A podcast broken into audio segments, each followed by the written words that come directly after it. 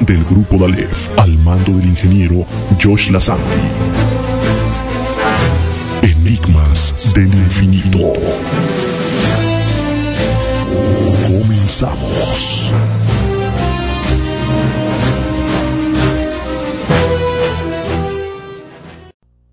Muy buenas noches tengan todos ustedes. Gracias por sintonizarnos. Estamos transmitiendo desde Córdoba, Veracruz, México, en este su programa, Enigmas del Infinito. Gracias a todos ustedes. Esta noche tenemos un programa por demás interesante, pero muy especial, porque hablaremos de los vestigios, de las evidencias prehispánicas dejadas por nuestros ancestros, donde cabe la posibilidad de que existió una relación con razas procedentes quizás del cosmos o una influencia determinada para que pudieran realizar proezas en construcción, en su habilidad, que aún no han podido ser explicadas por la ciencia. Y en esta noche tenemos un invitado muy pero muy especial, un gran amigo, quien es antropólogo, coordinador del Instituto Nacional de Antropología e Historia de México, y él nos platicará, nos comentará y nos ampliará su conocimiento en este tema tan interesante que es, existió una evidencia extraterrestre en el pasado aquí en nuestro país, México, dice el libro de Rodolfo Benavides, quien es un gran escritor y menciona algo que es fuerte y dice, cuando las piedras hablan, el hombre tiembla. Significa que vamos descubriendo las características, los detalles, el contenido, la profundidad de cada construcción del mensaje lítico, petrograbado. Esto nos permite ampliar nuestros conocimientos y nos permite entrar en conexión con el conocimiento superior. Pues realmente va a ser un programa muy, pero muy interesante. Gracias por estar con nosotros, pero antes quiero dar la bienvenida a nuestro invitado, el antropólogo Fernando Miranda, quien se encuentra aquí con nosotros. Fernando, una buena noche. Gracias por aceptar nuestra invitación. Eh, ¿Qué tal? Buenas noches. Un saludo a todos los que nos escuchan en México y en el mundo. Eh, es un placer estar aquí compartiendo la noche con ustedes en un tema de gran polémica, como veremos eh, posteriormente. Gracias por por estar, este, Fernando, sabemos de tus conocimientos. Eres director de un museo, coordinador del Instituto Nacional de Antropología e Historia, y pues queremos que eh, nuestro radioauditorio, nuestro radioescucha, conozcan y sepan parte de la verdad que a veces nos ha sido vetada. Bueno, eh, es un tema polémico el asunto de los extraterrestres. Eh, me declaro escéptico. Sí, claro. Pero, eh, bueno, por principio, eh, habría que considerar que el universo es tan grande que, ¿por qué no aceptar la posibilidad de que existan otras formas de vida? en algún confín o tal vez en un espacio no tan lejano. El problema es eh, qué tipo de evidencias tenemos y de qué manera lo confirmamos. Ese es el gran problema que tiene la ciencia. Es correcto. Llevamos eh, tiempo explorando el universo, buscando alternativas. En este mundo tan maltratado que tenemos, eh, hay cambios que hacen pensar en buscar dónde encontrar nuevos recursos. Y bueno, eso es lo que ha animado de alguna manera la exploración científica. Un tema más polémico es ir hacia atrás. Si no podemos demostrar en el presente que han ocurrido esos contactos extraterrestres, si eh, es un tema que genera tantas dudas, tanta polémica, resulta más complicado hacia atrás porque las evidencias que tenemos son eh, escasas, incompletas, etc. Te pongo un ejemplo. Sí. Un hecho actual lo podemos interpretar de distintas maneras. Alguien ve una luz, cae una luz, eh, un globo incendia un campo de cultivo y se, se interpreta de muchas maneras.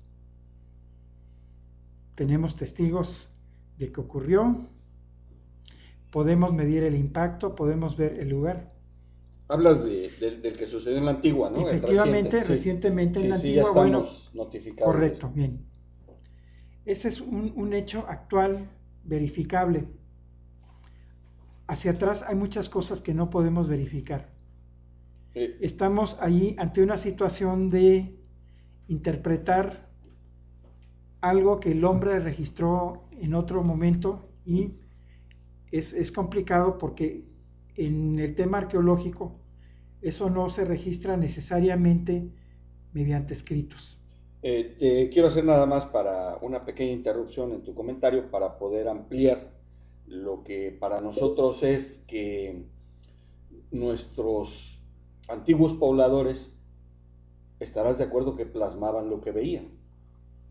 Entonces, este, pues hay cosas que la concepción actual no entiende al decir, bueno, ¿qué es lo que vieron? Objetos en, forma discoide, seres hasta con escafandras eh, hace dos mil o tres mil años, sí causa sorpresa, este, Fernando. Bueno, estamos, eh, como te digo, ante un tema polémico. Te voy a poner un ejemplo. Sí. ¿Cuántas, cuántas versiones impresas conoces tú de la Biblia? Uf, Puede haber cientos, miles. Si lees cuidadosamente las diferentes versiones, es posiblemente un mismo relato contado a veces de distintas maneras. Cambian palabras y por lo tanto cambian interpretaciones. Podemos leer la Biblia a partir de lo que conocemos y la interpretamos de determinada manera. Bueno, pues con ese tipo de evidencias es todavía más complejo. Lo interpretamos a partir de nuestras referencias actuales. Estamos viendo, estamos leyendo lo que queremos leer a partir de nuestras referencias. Y eso es un problema. De entrada, eh, juzgamos y analizamos a, partir de una visión occidental. Eso nos genera una barrera.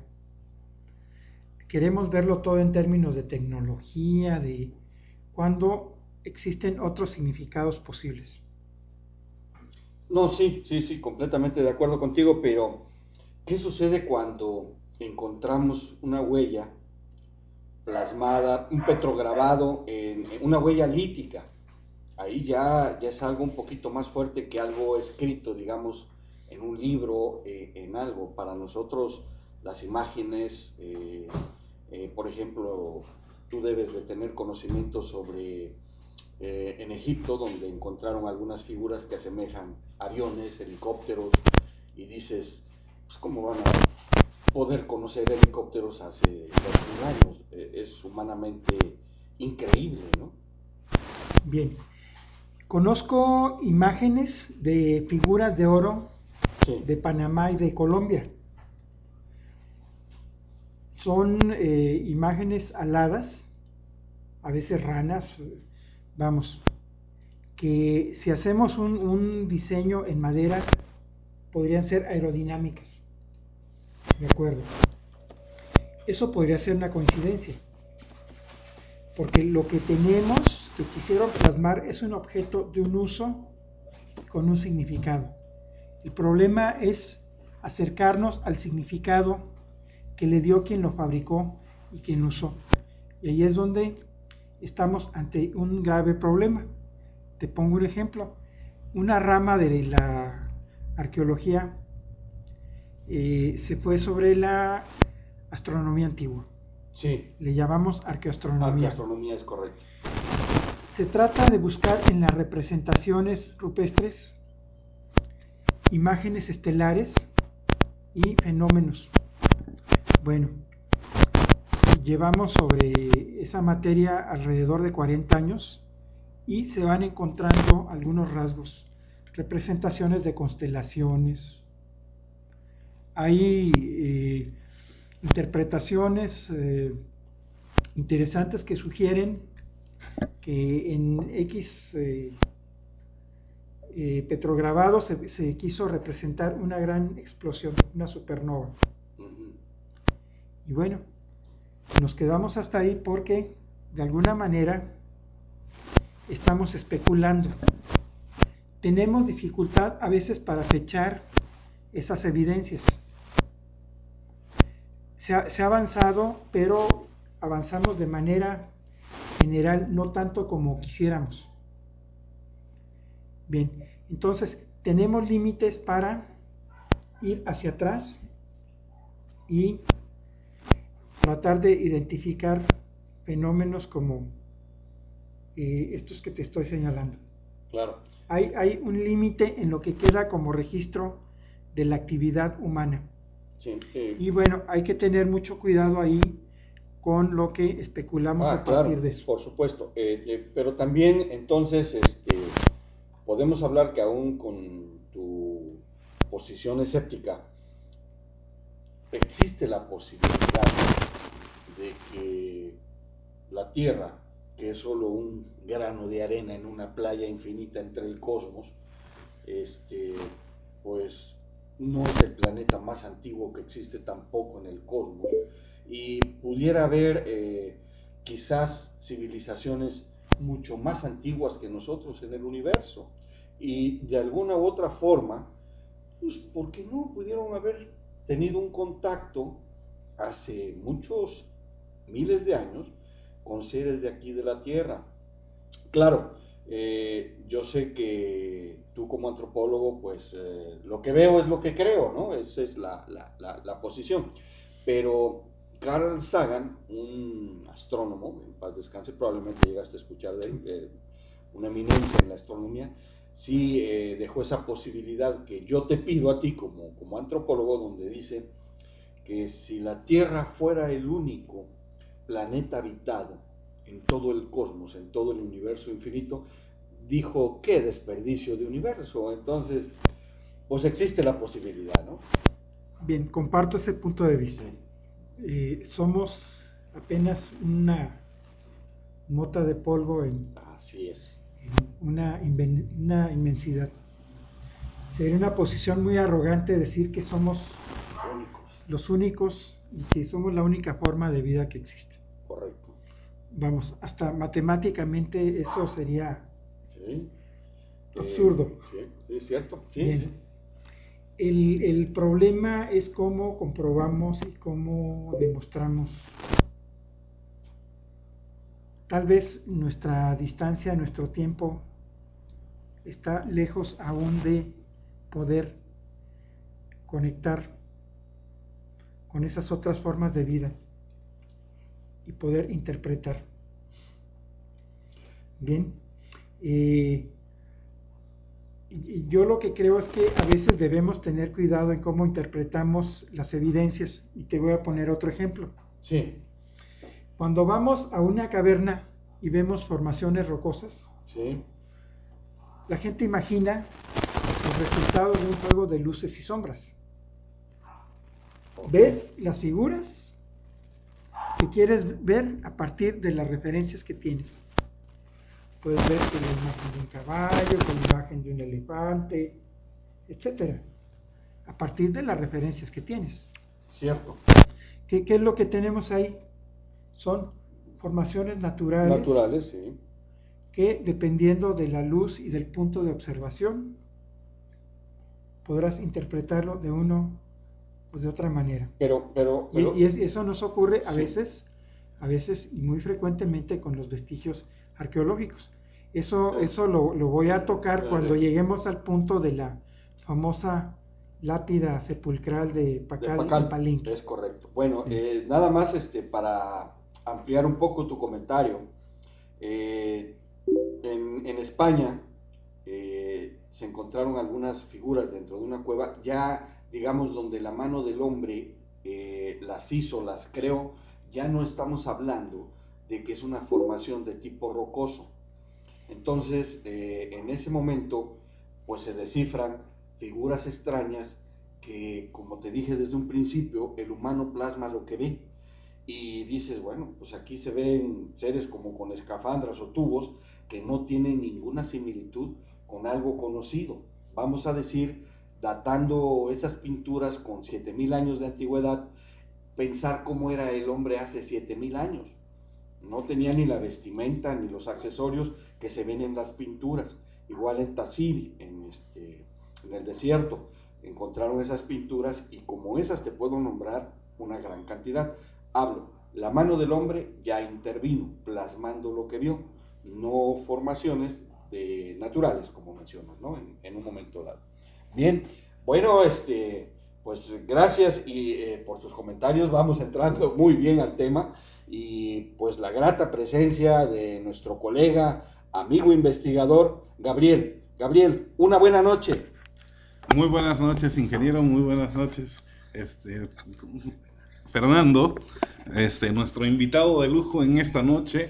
Una muy buena noche a todo el radio auditorio, a todo el radio escucha, a, Brasil, Argentina, a toda Sudamérica, Paraguay, Uruguay, todo Centroamérica, a los que nos están escuchando en Estados Unidos, incluso en el viejo continente, en España. Una muy buenas noches, pues como ustedes están escuchando, el programa se está tornando bastante interesante y esto me hizo recordar incluso el cubo del espacio, sus aristas, el orden de, este, buscando el orden del caos, eh, to todas esas eh, medidas, incluso la hermenéutica de cómo se escribía para eh, ir interpretando las cosas, eh, también me hizo recordar es, la, la arqueastronomía, cómo este, el hombre desde sus inicios, cuando empieza a ser simbólico, empieza a buscar y a plasmar su, su cultura, sus huellas, eh, toda la relación que existe entre las bellas artes que estuvieron unidas casi a todos los pueblos en, en, en el mundo,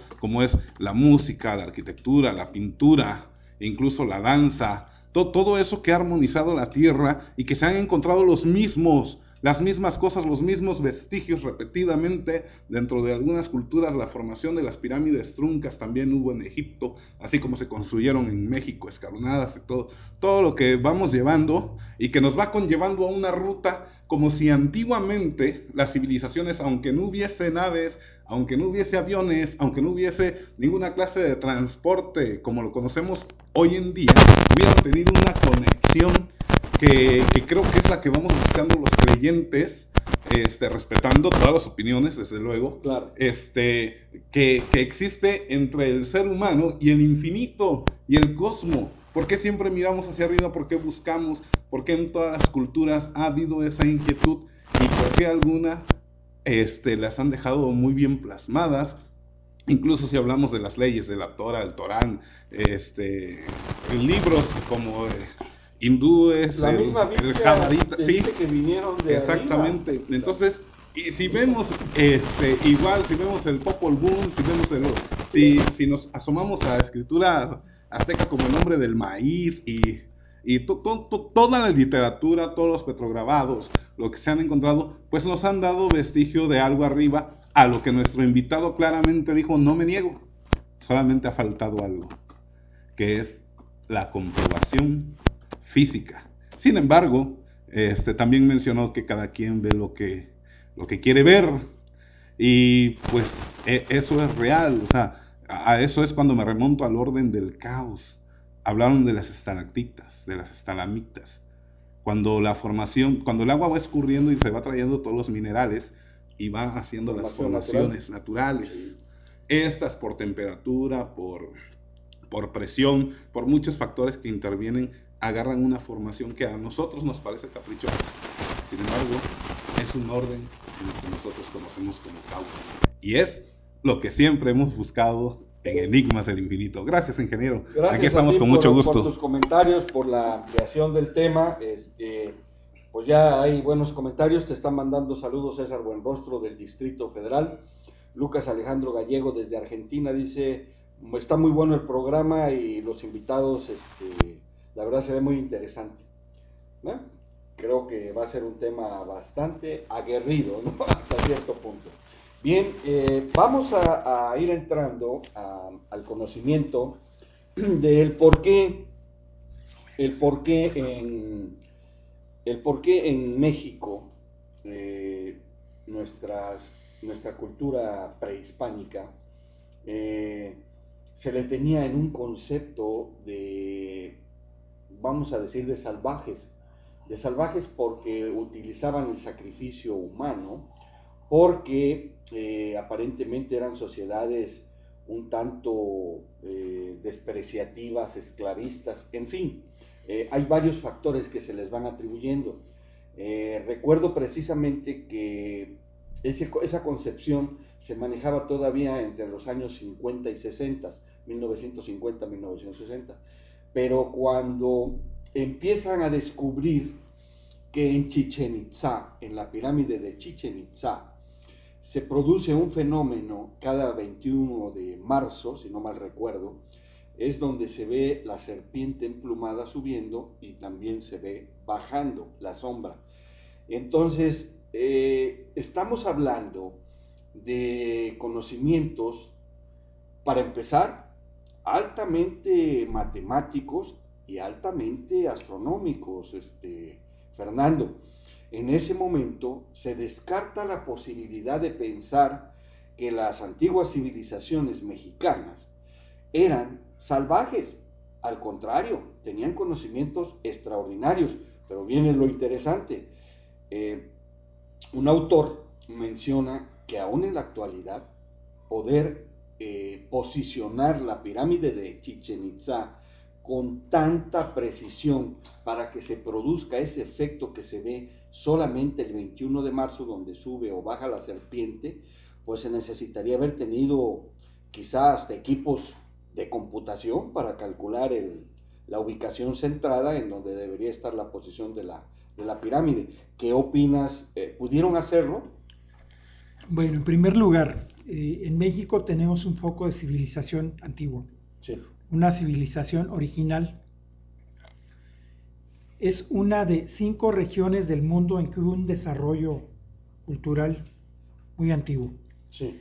Voy a recordar, tenemos esto en China, en la India, en Egipto y en Perú. Sí. Eh, hablar eh, que fueron salvajes eh, es algo absurdo hay un desarrollo cultural muy antiguo, muy importante, eso está eh, sin duda fuera de comprobado y fuera de discusión. Es correcto. Eso está reconocido mundialmente. Que hubo prácticas guerreras terribles, las hubo. Las hubo, pero también tenemos que hacer un análisis comparado de la historia y de las filosofías. Sí. Dentro de la filosofía de los pueblos mesoamericanos, los que habitaban en México, la sangre era el líquido vital. Es correcto. Y era lo máximo que podía dar el hombre a los dioses. Eso no es diferente de lo que manejan otras religiones. Los hebreos, los, hebreos sí Una de las pruebas es eh, cuando eh, Jehová le pide a Abraham que sacrifique a su hijo. Ah, sí, sí, sí. Para probarlo.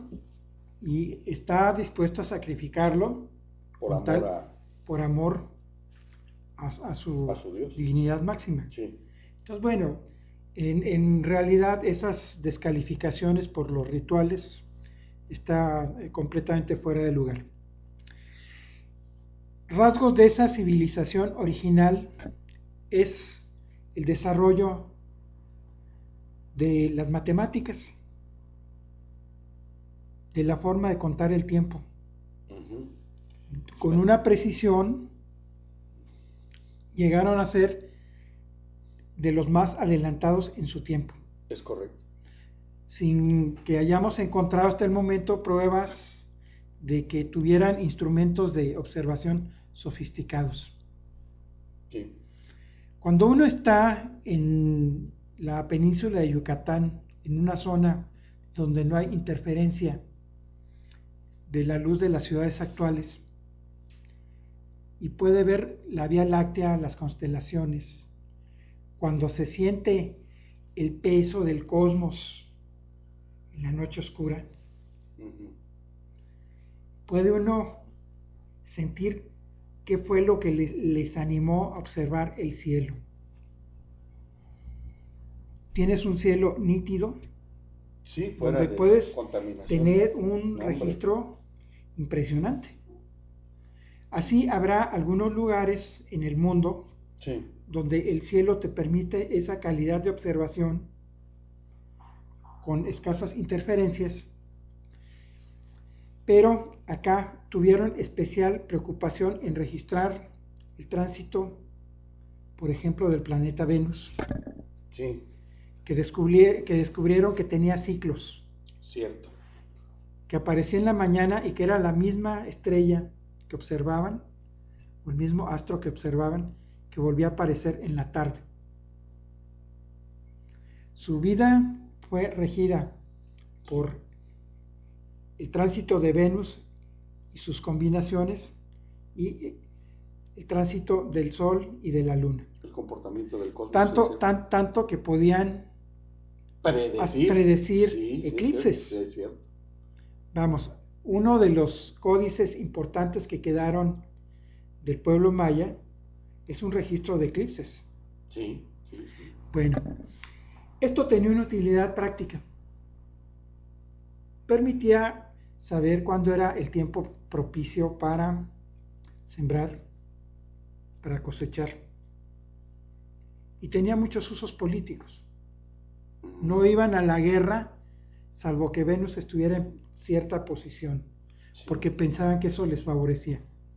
Aún hasta la fecha, si quieren madera, la tienen que cortar en cierta fase de la luna. No es casualidad. interesante. Porque es cuando la savia está más concentrada y va a ser perdurable la madera. Mm, bien. Son conocimientos acumulados ancestros, ¿no? ancestrales que siguen siendo de utilidad práctica para quien conozca esa cultura. La cultura china se preocupó por cuestiones de ese tipo. Y eh, conservan conceptos filosóficos muy respetables que siguen siendo de utilidad práctica. Antes de tomar una decisión, consultan sus oráculos como el I Ching que tiene una gran tradición filosófica milenaria y con eso toman las mejores decisiones, los vuelve reflexivos para decidir. Sí, de, hecho se comenta que en los mayas eh, ellos veían el tiempo como cíclico, no como nosotros que actualmente lo vemos lineal. Por eso eh, se armó ahora en el 2012 esa famosa revolución ideológica de que se iba a terminar el mundo, vaya. Sí, efectivamente tocas un punto muy importante. Sí. Me sorprende que algunos pueblos del mundo tienen una cuenta de años muy larga. Sí. ¿Qué, implica eso? Que ha habido hombres sociedades humanas organizadas, preocupadas del registro de eventos. Eso nos lleva y, viene a la polémica en que tenemos que confiar de alguna manera en lo que el hombre ha podido desarrollar. Pero reconozco algo. Sí. Nos quedan muchas cuestiones que de repente nos resultan inexplicables. Tenemos una teoría del origen de la vida, pero pasar de una forma tan simple y, como precisamente en un periodo, en, cierto periodo. A lo, que es el ser humano es... Nosotros hemos estado en algunos otros programas mencionando lo del hombre de Cromagnon, el, este, el hombre de Neandertal, Nessie, todas, y, cuando desaparecen, eh, en México, por ejemplo, el, el, vestigio humano más antiguo, según tengo datado, es el hombre de Tepexpan. Bueno, tenemos registros más antiguos. Más antiguos, bueno. Se eh, sabe, se sabe eh, ya con certeza que eh, hubo hombres en México por lo menos desde hace 32 mil años. Bueno. Y fíjate, eso es algo, algo muy interesante. Y tiene que ver con rasgos comunes que tenemos los humanos. Pero. ¿Tú sabes, por ejemplo, cuándo habrá empezado la música? Mm, pues yo sé que en Egipto se utilizó, aquí en las civilizaciones también antiguas se utilizó. No, no tengo idea exactamente en fechas, este, desde hace cuántos miles de años se, utiliza la música. Bueno, pues es probable que la música haya empezado desde que el hombre era cazador. Estoy hablando de tal vez hace 30.000 años. Sí, sí. Eso nos lleva a que hay una serie de rasgos humanos que pueden estar más allá de lo que le llamamos cultura. Sí, porque la en, la en la genética humana hay elementos muy profundos metidos que, que tenemos que, discernir. Ir haciendo que fluyan. Efectivamente. Sí, eh, eh, nosotros comentábamos esto, obviamente en base a lo que investigamos, en base a lo que creemos, de que en la Atlántida si es que existió, se habla de una época de hace de 10 a 12 mil años, que es precisamente cuando vienen los sucesos extraordinarios en el planeta. Incluso se habla del, gran diluvio. Esto, eh, pues también permite creer o conocer que probablemente fueron diseminados en diferentes partes del, planeta, eh, salieron, como quien dice, de, un continente hacia diferentes lugares, iniciaron una, una, este, una raza, una civilización y se fue desarrollando. Me queda muy claro que no, no, no es que podamos fantasear o podamos este, dilucir de pensar que en esa isla de Pascua en, en Chile, una isla tan pequeña, este, donde están los Moai, que son esculturas que ahora ya las, lograron sacar de abajo, y parece ser que son hasta más grandes de abajo que de arriba. Entonces son, son de, toneladas y de metros. Entonces cuando sacan la proporción poblacional, no rinde la capacidad para poder decir esto fue una super ciudad que pudieron haber hecho todas estas esculturas. Son cerca de más de 800 de, tamaños extraordinarios. Entonces, en una pequeña isla, ¿quién logró hacer tantas estatuas? y de ese tamaño, de ese tonelaje, entonces permite creer que a lo mejor, si es que existió la, la Atlántida, pues salieron diseminados a diferentes lugares. Se habla mucho de que los toltecas entraron, es una teoría que hay, que entraron acá por Tuxpan, Veracruz, vinieron del mar. Entonces, pero tú como antropólogo podrás ampliarnos un poco más este, pues esas creencias, ¿no? Eh, lo que tú dices sí es cierto, si en México se encontraron vestigios de, seres eh, tipo humanos de más de 30.000 años, cuando nosotros nos quedamos en el hombre de Tepexpan, entre 8 y 10 mil, ¿no? hay vestigios más antiguos. Tu comentario, Gabriel. Gracias, ingeniero. Pues sí, referente a ese tema, no olvidemos a Pangea. O sea, por eso también se han encontrado restos de algunos otros animales.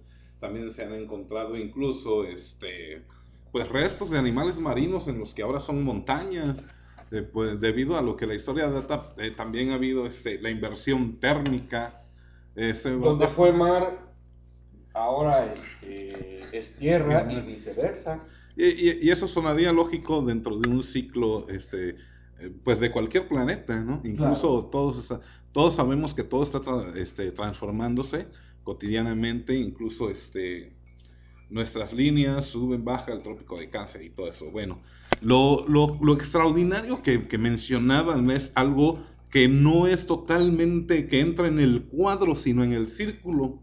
Ya hablando este, de, en cuestiones energéticas, ¿no? Sí. Que pues vemos que, el, que todo lo que representa la materia, como son, como han sido vestigios arqueológicos encontrados, este, que nos mandan al cosmos, ahora encontramos la música que mencionaba nuestro invitado. Muy interesante ese punto, ¿eh? la verdad, no pensé que fuera tan antigua y que, como comentas tú, quizás venga dentro del ADN del humano.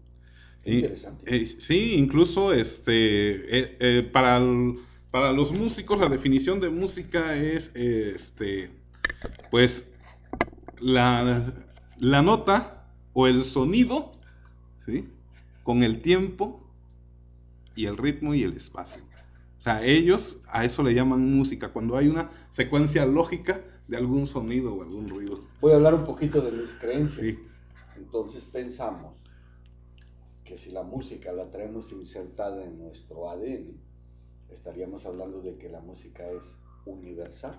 Exactamente. Bueno, es que yo me, profundicé, me, me dio un toque cuando él dijo música, porque vaya, es algo que viene en la mente, que es etéreo, que no es físico. Entonces él nos está hablando de algo fuera de, ¿cierto? De lo que cuadra este, toda la información que tenemos en, piedras, en ruinas, todo. Esto es cósmico.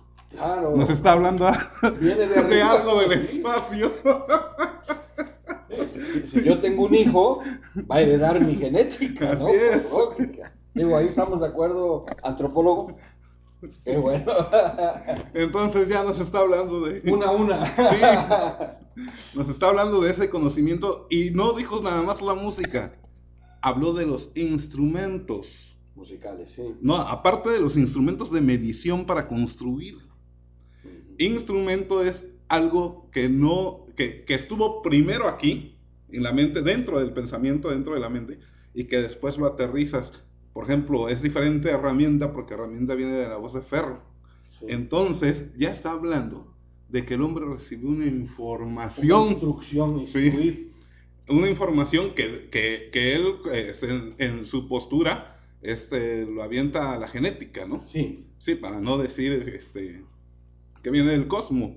Sin embargo, las emanaciones, los que conozcan el Sefirot o, o cosas por el estilo. El árbol de la vida. Ah, exactamente, se van a dar cuenta de, las em, emanaciones de Keter que nosotros lo representaríamos como el grado alto en el Sol, que influye mucho la luz, bueno, lo que, lo que ellos ya manejan. Sin embargo, aquí estamos en una posición que sí hay algo más allá de lo que nosotros conocemos como solamente como materia, incluso como vestigios, como pruebas. Hay unas pruebas muy importantes que acaba de mencionar este nuestro invitado, lo cual este, pues me emociona bastante. me da gusto que, que, recalcitre en tus adentros. Bien, eh, antropólogo, vamos a entrar en materia. Con los, en mis notas tengo los temas que queremos ir tocando para que nos vayamos este, ubicando. Nuestro radioauditorio también se enfoque al entendimiento de todo esto que estamos manejando y me gustaría saber eh, parte de los enigmas que tenemos en México, que se menciona dentro de la historia de, la prehistoria, eh, es decir, de la época prehispánica, son los atlantes de Tula. Eh, son figuras de monolito, hechos de, en una sola piedra, son cuatro, que muy probablemente le calculan una datación de 800 años pero es, eh, es donde se encuentra la cultura tolteca. Y eh, lo raro de estos este, monolitos o figuras son las características de su vestimenta. Eh, vamos a ir entrando con tu comentario y, y yo voy a ir diciendo lo que he investigado que creemos que pudiera ser. ¿Qué opinas de, esas, eh, de esos cuatro gigantes o, o- o atlantes de Tula? Bueno, en primer lugar son esculturas excepcionales ¿Cierto? que funcionaron como eh, soporte de un gran templo. Sí. Eh, son columnas articuladas. Eran bloques de una altura considerable, Sí. casi 12 metros, pero eh, fueron ensambladas con cuatro piezas Embonan perfectamente. uni- sí, sí. unidas con, con, eh, ay. bueno, tien- tienen un sistema que permite embonarlas, Embonar sí, perfectamente. una sí. sobre otra, espigas, es el término, espigas, espigas. correcto. Sí. Técnicamente fue un trabajo arduo, pero es posible. ¿Qué representan? Bueno, representan a guerreros. Sí. Cuando se estudia el conjunto del arte tolteca, se encuentra una congruencia con una cuestión. Fue un trabajo excepcional. Este concepto se repite en una región muy grande y fue eh, motivo de polémica sobre el lugar de origen. Muchas eh, personas pensaban que era un concepto exclusivo de la cuenca de México, en particular de Tula, Sí. que se extendió hasta Yucatán. Otros creían que era un concepto desarrollado por los mayas. Y la conclusión en el momento es que hubo un cambio en la ideología hace aproximadamente mil años tiene que ver con un conflicto religioso. La gente de- dejó de creer en varios de sus dioses antiguos. Entonces se inventa una deidad que reúne muchas características a la cual le atribuyen una serie de bondades como traer y enseñar a los humanos las artes, eh, eh, recuperar los granos del maíz, enseñarles el cultivo. Es una reinterpretación de la historia porque todo esto tenía ya un antecedente antiguo. Esa, esa deidad a que nos referimos, ¿quién es? La serpiente emplumada, Quetzalcóatl. Quetzalcóatl. Oh, correcto. Quetzalcóatl, que toma muchos nombres en distintas regiones, pero que comparte eh, características comunes. El significado para ti no representa nada, este, Fernando, el, de- el serpiente emplumada. Bueno, ahí juntaron dos eh, elementos totalmente distintos. La serpiente era un animal ligado al culto de lo que está debajo de la tierra. Cuando le ponen las plumas, juntan lo que está debajo de la tierra con lo que está Vuela. En el cielo, En el con lo más precioso del cielo. Las aves de plumaje, del plumaje más rico. Podríamos definirla desde el punto de vista, vamos a llamarnos los creyentes, ¿no? Los creyentes. Una serpiente voladora por las plumas. Mm, No, no llegaría. No, no, no necesariamente va, va por ahí. Sí, es una serpiente que puede volar, pero que también está debajo de la tierra. Lo importante es que de- de- dentro de las fauces de esa serpiente brota un ser humano. Un ser humano nacido de la boca de una serpiente. Ah, ¿Por qué lo, lo personifican con características muy distintas a los pobladores de esa época, es decir, a los toltecas? En este caso se dice, según la leyenda, que era un ser rubio y barbado. Son, son interpretaciones. Ah, En, en- en realidad las imágenes lo que te dije, lo que te dicen es otra cosa. Eh, aparece como un personaje parecido a los nahuas, Ah, sí. a los que sí, sí.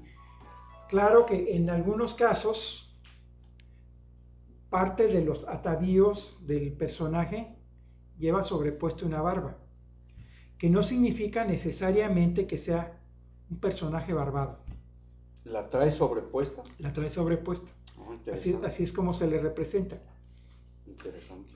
¿Cuál- ¿Cuáles son lo- los elementos más distintivos de Quetzalcoatl? El aparecer dentro de las fauces de una serpiente Sí. y llevar un caracol cortado, una espiral en el pecho. Que La espiral, la espiral tiene que ver con el mar y con el viento. ¿qué es lo que te iba a decir? y con el viento. Ah, perfecto. ¿Y qué relación podemos eh, tener si mencionamos a Quetzalcoatl y mencionamos a Kukulcán, que era una deidad de los mayas, en distancias bastante... Es, es básicamente bastante el mismo personaje. Y eh, algo que hay que notar es que el culto a los dos eh, aparece en el mismo momento. Eh, lo interpretamos como que la gente dejó de creer en sus dioses antiguos, posiblemente por un cambio climático. Los rituales que hacían para que las cosas sucedieran como estaban acostumbrados ya no funcionaron y hubo una ruptura. Mm, En esa ruptura, los grupos gobernantes tuvieron un cambio religioso. Existen algunas interpretaciones estudiadas por Enrique Florescano y por eh, Alfredo López Austin, que son dos grandes historiadores mexicanos que se han eh, dedicado al tema. Pero bueno, pues siempre eh, habrá mayores posibilidades de investigación. Sí. Tengo en mis notas, si me permiten, dice que esta zona de Tula fue creada por los toltecas después que abandonaron Teotihuacán. Eh, construyeron una especie de réplica de la ciudadela que hasta la fecha no se conoce la causa o el motivo por qué Teotihuacán es abandonado, este antropólogo. Eh, No sé si eh, emigraron hacia la parte de Correcto, bueno. pudiera ser una... Te, una te- voy a comentar, en el tiempo que Teotihuacán era la gran ciudad, tenía un asentamiento dependiente en el área de Tula, un lugar llamado Xingu. Ah, Eh, Teotihuacán fue en su momento posiblemente la ciudad más compleja en el mundo. En Sí. Dimensiones, En- en- construcción y En todo. dimensiones, construcciones, acumulación de gente, organización hombre, del mundo. del mundo. Del mundo, por lo menos eh, de lo que conocemos en el territorio americano. Claro. Bueno, era una ciudad eh, grandiosa, pero con una gran fragilidad. Dependía para su subsistencia de recursos que venían de muy lejos. Ah. Había mucha gente dedicada a trabajos especializados que cuando hubo problema con el flujo de recursos, empezó a colapsar. O sea, increíble. Lo- lo- los grandes palacios fueron eh, destruidos y fue habitado. Es como convertir una gran mansión colonial en una vecindad, en una No, hombre, vivienda Claro, popular. claro. Sí, sí, es una Es- buena. es- ese, ese fenómeno se dio. Qué interesante. ¿Qué, qué ocurre? Bueno, se da un colapso social y los dirigentes o los dirigentes que escaparon se alían con grupos que vienen de fuera, dan un auge guerrero y desarrollan una ideología diferente. En Tula fundaron una ciudad distinta a lo que fue el poblado de Xingu. Ah, bien. Ese, ese primer asentamiento le llaman Tula Chico. Lo importante en ese momento, desarrollan una un concepto de planeación del espacio. No hacen las grandes construcciones, pero ya hay un concepto nuevo en organización del espacio. De ahí a la Tula que conocemos, donde están las esculturas de los atlantes, Los Atlantes, sí. hubo otro salto. Ah, pero ese salto corresponde al tiempo en que hay una ruptura de los que inician el asentamiento, que seguramente eran seguidores de Quetzalcoatl. A los que retoman eso, pero que ya no están gobernados por los dirigentes. Hubo una divergencia entonces. Hay una divergencia Ah, bien, qué interesante. Efectivamente. En esa divergencia histórica, eh, registrada en muchas fuentes, Sí. aparece un personaje, el Quetzalcoatl histórico, que se supone hace una migración y deja una serie de milagros cruzando por nuestra región. Es un Eh, personaje que desaparece, se dice que se embarca en el mar hacia Como la- un pulque, ¿no? Algo así. bueno, eh, otra- eh, se da un conflicto ahí, él engañado por otro personaje, el personaje oscuro. Que según de- decían era, era eh, Moctezuma Wil- Wilcamina. No, no, en este caso sería este Tezcatlipoca. Tezcatlipoca, ok. La deidad oscura lo engaña, lo hace, lo embriaga, Con el pulque. lo hace sí. beber pulque, una, una bebida de maguey, Correcto. comete incesto y ante la vergüenza decide eh, que su reino ha terminado y migra. Eh, una pregunta, hemos tenido este, controversia en cuanto al punto que se maneja donde Quetzalcoatl desaparece. Yo sabía que se pierde en el mar, pero en alguna ocasión nos decía Gabriel que él tiene una historia donde desaparece aquí en el cerro, en el cerro de la Estrella, que es el volcán Citlaltépetl o Pico de Orizaba. Bueno, precisamente una de las eh, leyendas que recoge el fraile Bernardino de Sahagún dice que pasa por el pico de Orizaba, nuestro volcán más alto de México, Sí, más de 5.760 metros, es correcto. eh, donde mueren eh, algunos de sus acompañantes. Mm, Eh, él continúa su viaje y deja, según señala el relato, algunos milagros. Un lugar donde se abre la tierra, ¿En el volcán? pasando el Pasando volcán, el que, volcán. que sería. Sería eh, para eh, eh, nuestros escuchas de Veracruz, posiblemente la barranca de Metlac, que divide la zona de Córdoba a la de Orizaba. Ah, qué. De ahí continúa. Uf, cerquita. Continúa, deja otro milagro, que es una enorme piedra de cerca de 12 toneladas, que se mueve con un leve impulso de la mano. Ah, sí, que está rumbo a Tinajas. Está rumbo a la tinaja, un lugar La piedra móvil como se la llama. piedra ya, móvil. ya fui a verla, sí, sí, sí. la De ahí continúa y se pierde en el mar, posiblemente en el- lo que ahora sería Coatzacoalcos. Hasta el sur. Bueno, se pierde en el mar, pero eh, quiero hilar historias. Claro. En el tiempo en que ocurre ese hecho, había navegación de los mayas por toda la península y seguramente llegaron hasta el centro de Veracruz, hasta una isla que hoy conocemos como Isla de Sacrificios. Hay vestigios mayas en la isla de sacrificio. Hay vasijas de estilo maya en la Isla de Qué Sacrificios. increíble. ¿eh? Entonces, no sería raro que ese personaje haya desaparecido en el mar, pero que haya migrado hacia la zona maya, Correcto. que haya continuado su... y le re- cambian el nombre por. Efectivamente, Mira qué sí. interesante, amarra la, amarra la Y historia. todavía más para abajo, Viracocha, ¿no? Ah, sí. Quiere decir que tenemos al antropólogo Fernando como maestro. Ah, sí. Muy buena observación, no habíamos visto eso de, de que amarraba, sí, sí coincide. Eh, Quetzalcóatl y Cuculcán con los mayas. Bien, eh, voy a comentar lo que tengo en mis notas referente a lo que llama la atención de los investigadores sobre los atlantes de Tula. ¿Qué sucede? Bueno, se dice que la vestimenta, obviamente en piedra, la vestimenta que tienen este, biselada en piedra, eh, los pies parecen tener una especie de zapatos.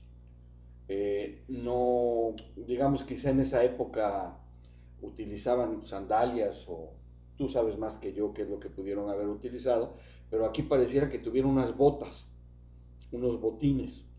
Luego también llama poderosamente la atención algunos detalles de esta indumentaria que mencionamos, de estos colosos. Por ejemplo, la presencia de dos objetos grandes y extraños en las orejas, parecieran como audífonos. Digo, es lo que los investigadores eh, semejan o, piensan que puede ser. Luego en la parte del pecho la tienen cubierta con una grande placa. Pareciera un, este, lo que ahora ocupan los, este, los militares como chaleco de, de protección. En la parte de la espalda parece ser algo como una mochila que trae portando en la parte de atrás.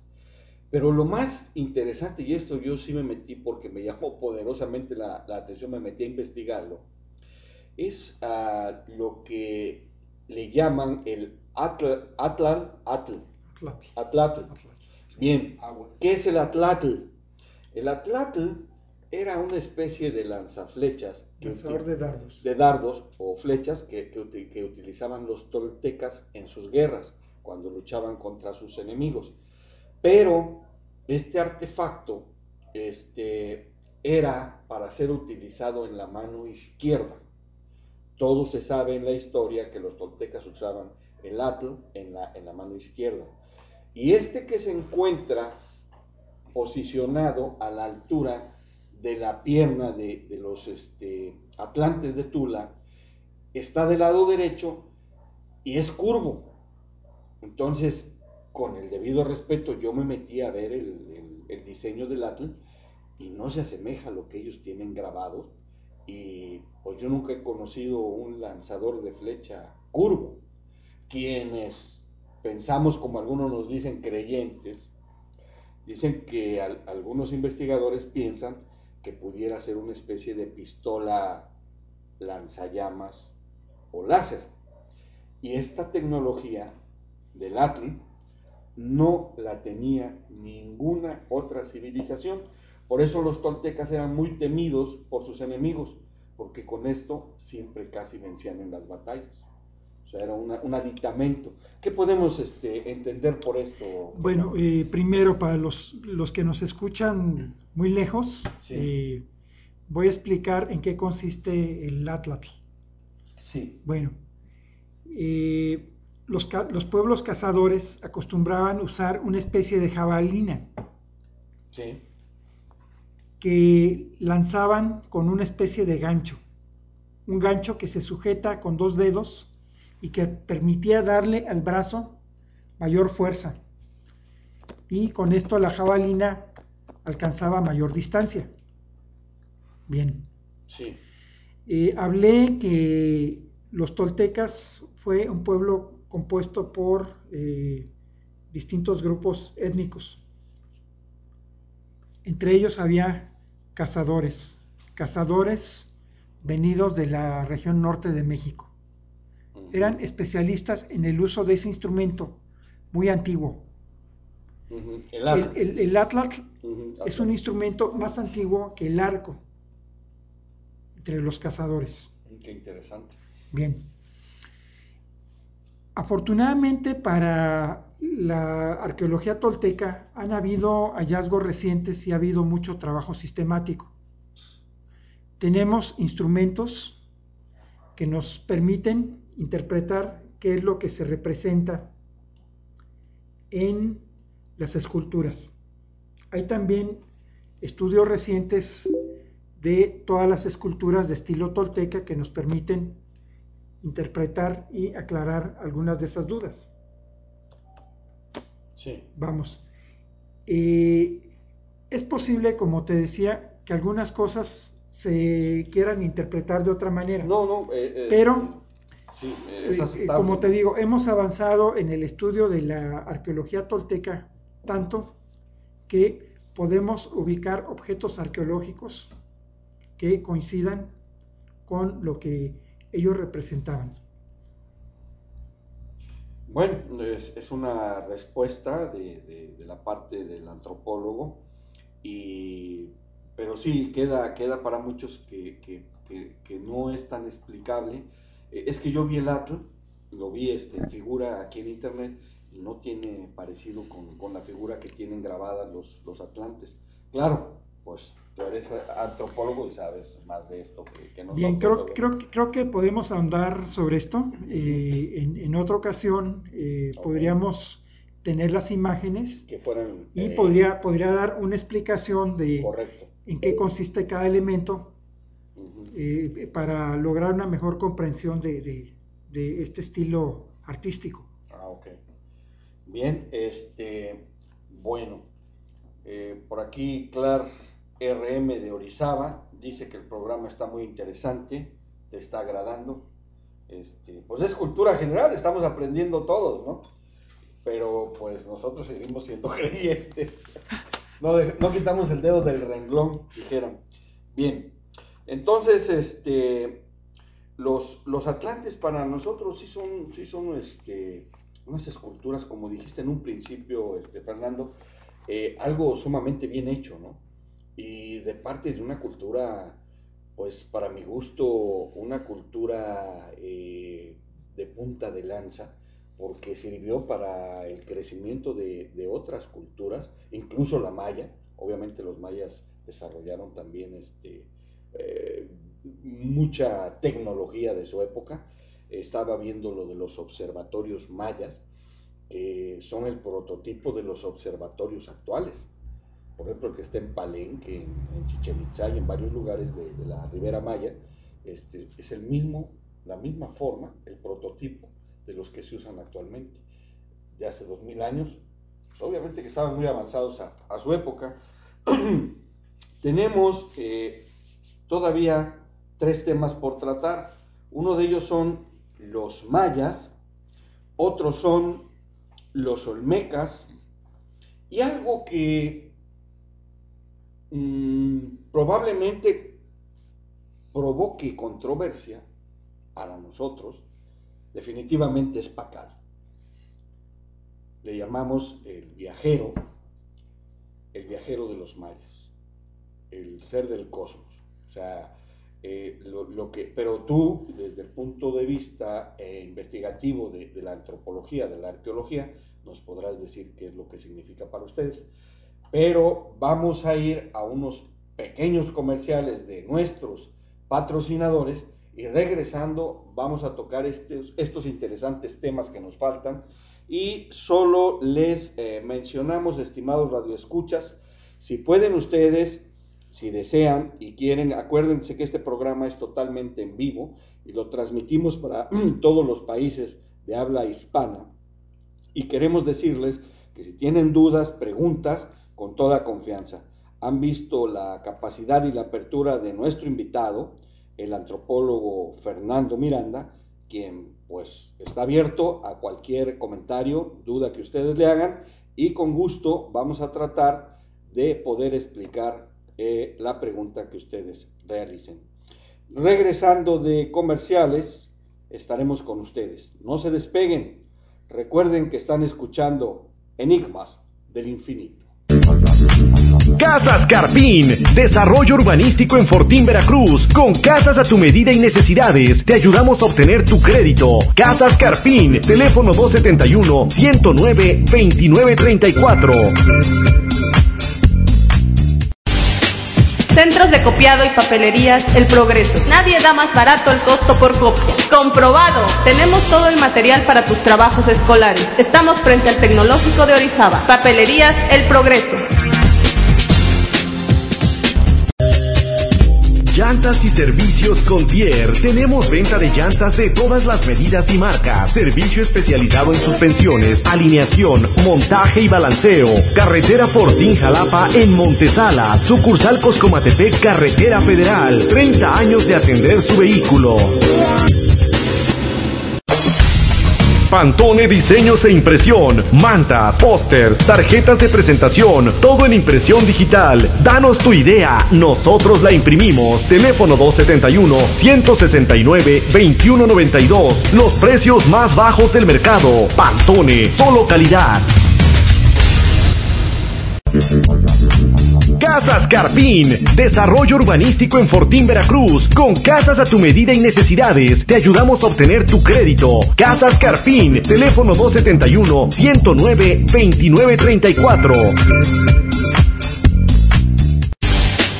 Centros de copiado y papelerías El Progreso. Nadie da más barato el costo por copia. Comprobado. Tenemos todo el material para tus trabajos escolares. Estamos frente al Tecnológico de Orizaba. Papelerías El Progreso. Llantas y servicios Contier. Tenemos venta de llantas de todas las medidas y marcas. Servicio especializado en suspensiones, alineación, montaje y balanceo. Carretera Fortín Jalapa en Montesala. Sucursal Coscomatepec, Carretera Federal. 30 años de atender su vehículo. Pantone Diseños e Impresión, manta, póster, tarjetas de presentación, todo en impresión digital. Danos tu idea, nosotros la imprimimos. Teléfono 271-169-2192. Los precios más bajos del mercado. Pantone, solo calidad.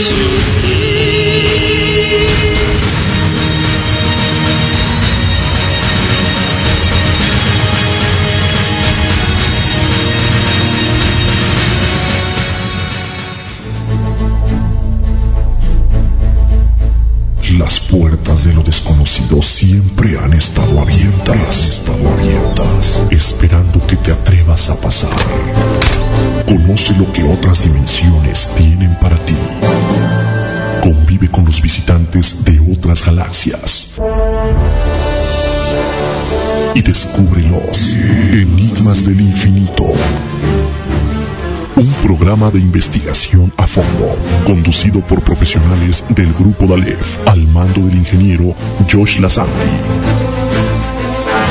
Enigmas del infinito. Comenzamos.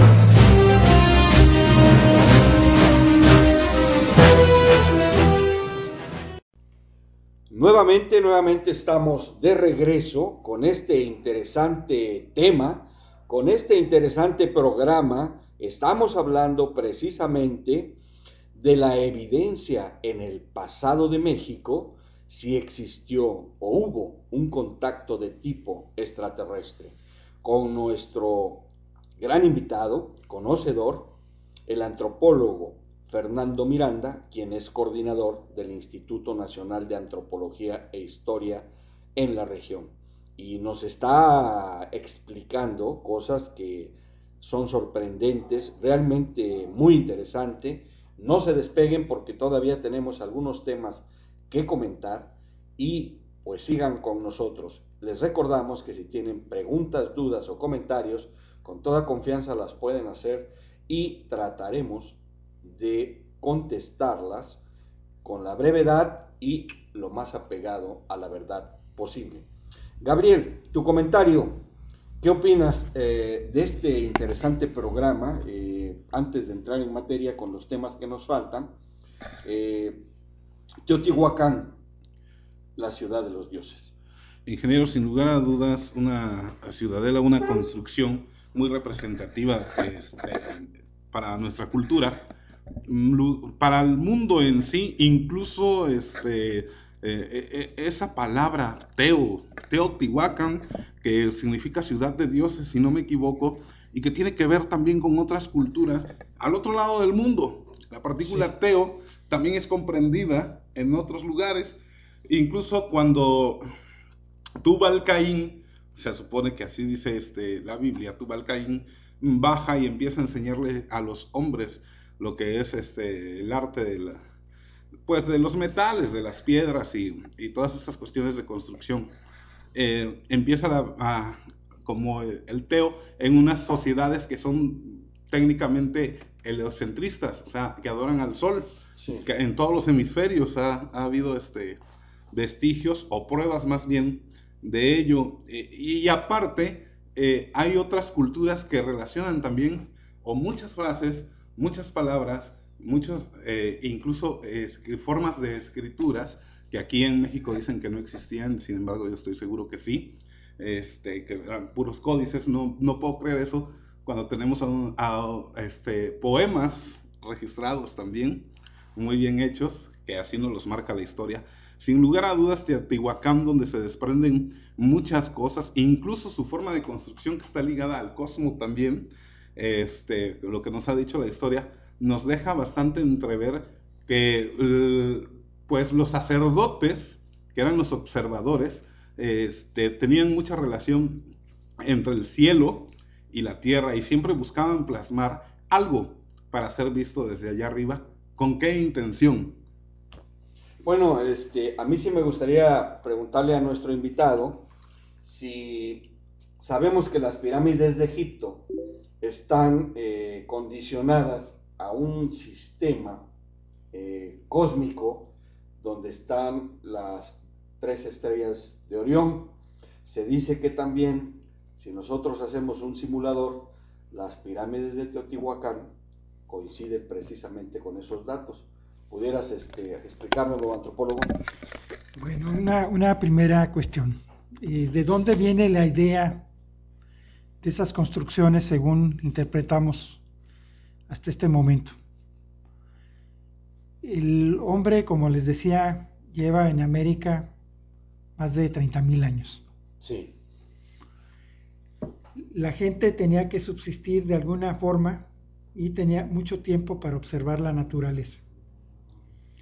¿Qué, representan eso que le llamamos pirámides? Son en realidad eh, cuerpos eh, truncados, prismas truncados.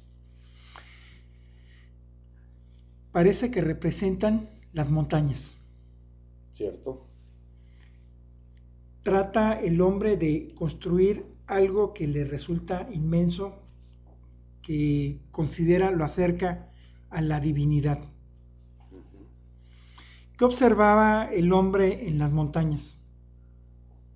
Que la montaña tenía caras, una cara cálida, una cara fría. Sí. Eso era muy importante porque su subsistencia dependía de que pudiera interpretar los lados y las regiones de la montaña, los lados y regiones del mundo plasmó el hombre ahí una idea de la montaña y lo que había. se habla de la coincidencia de formas, bueno, eh, eh, En el mundo. De acuerdo, en Tailandia, Tailandia, en China, China, en- en, bueno, la forma estable de acumular material es construir prismas. ¿Por qué? Porque el peso superior se soporta sobre una base. Si la base no es suficiente, eso se colapsa. Son construcciones hechas con prueba de ensayo y error. Lo que funcionaba se quedó. Si algo fallaba, era desechado. Ah, bien. Tenemos una solución, la mejor, a un problema. Cómo acumular material, a veces sin unión suficiente, que sea estable y perdurable. Pero, este, ok, la, la opinión o definición que haces de que encuentran cierta, cierto prototipo para poderlas elaborar, que es la montaña, este, sinceramente son construcciones extraordinarias. Eh, digamos, ya no hablamos de las de México, me voy a brincar un poquito el continente y me voy de las aguas del otro lado.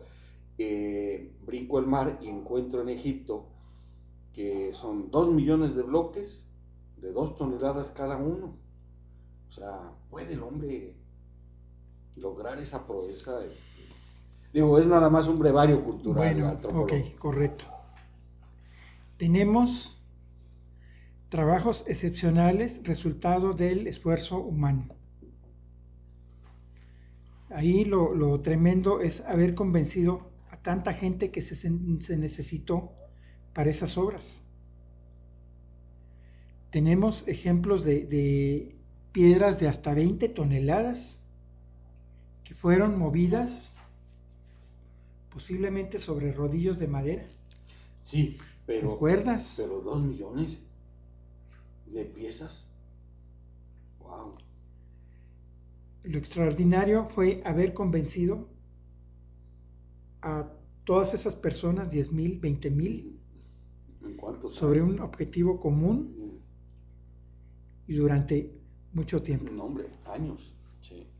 Bien, este, se comunica con nosotros José Luis Hernández Villalpando desde Perú y comenta, pero pues bueno, que ¿por qué no ampliamos más sobre los, las, las estatuas que se encuentran en la isla de Pascua? Pero pues no es hoy el tema de quién las hizo, cómo es que las hicieron, por qué se encuentran en ese lugar que prácticamente no tiene tampoco una función agrícola para poder tener una población superior a más de mil habitantes. Bien, con mucho gusto en otra ocasión eh, entraremos a analizar toda la información. Si nos podrías todo- este, también eh, comentar sobre De- de- de Ah, desde luego, desde luego. Antonio Zamudio Hurtado dice que por qué no hablamos del calendario azteca. Ok. El- A lo mejor para ellos es también una... De acuerdo, sí.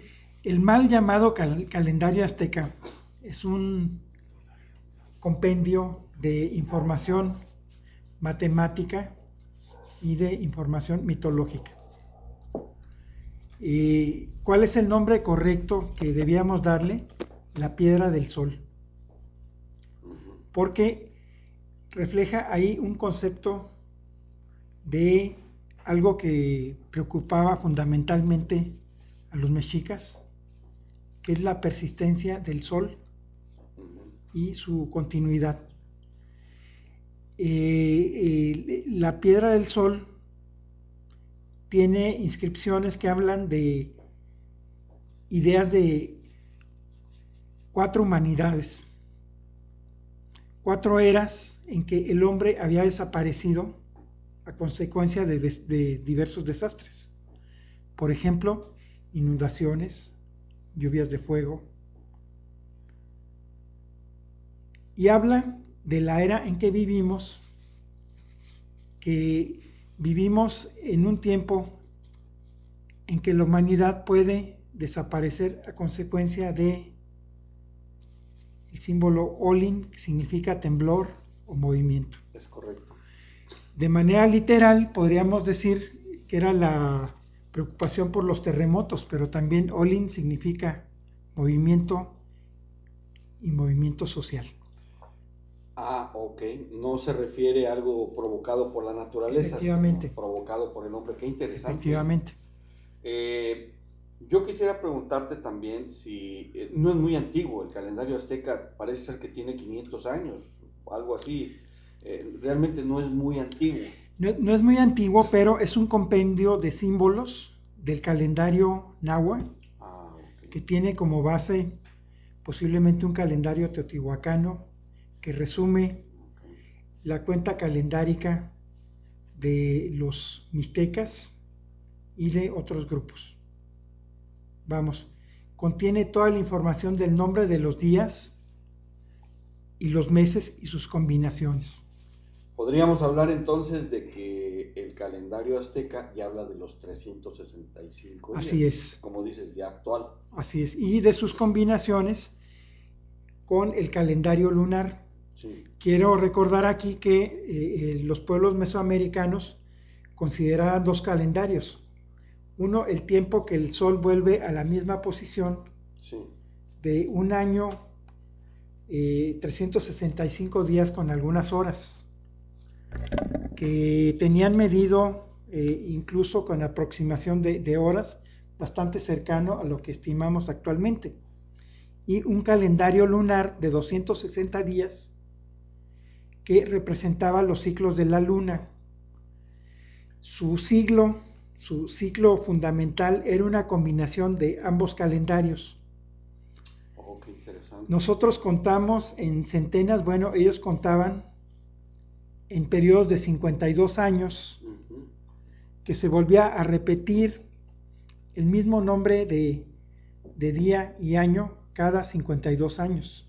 Cíclico, como decíamos. Cíclico, Increíble. efectivamente, Muy precisos. ¿eh? ba- bastante preciso y con un sistema de cuenta que te permite hacer cuentas por miles de años, Claro. que eso es, es algo excepcional. So- sorprendente. empezaron a contarlo tal vez desde hace mucho tiempo o desarrollaron un concepto matemático que permite establecer eso. Sí.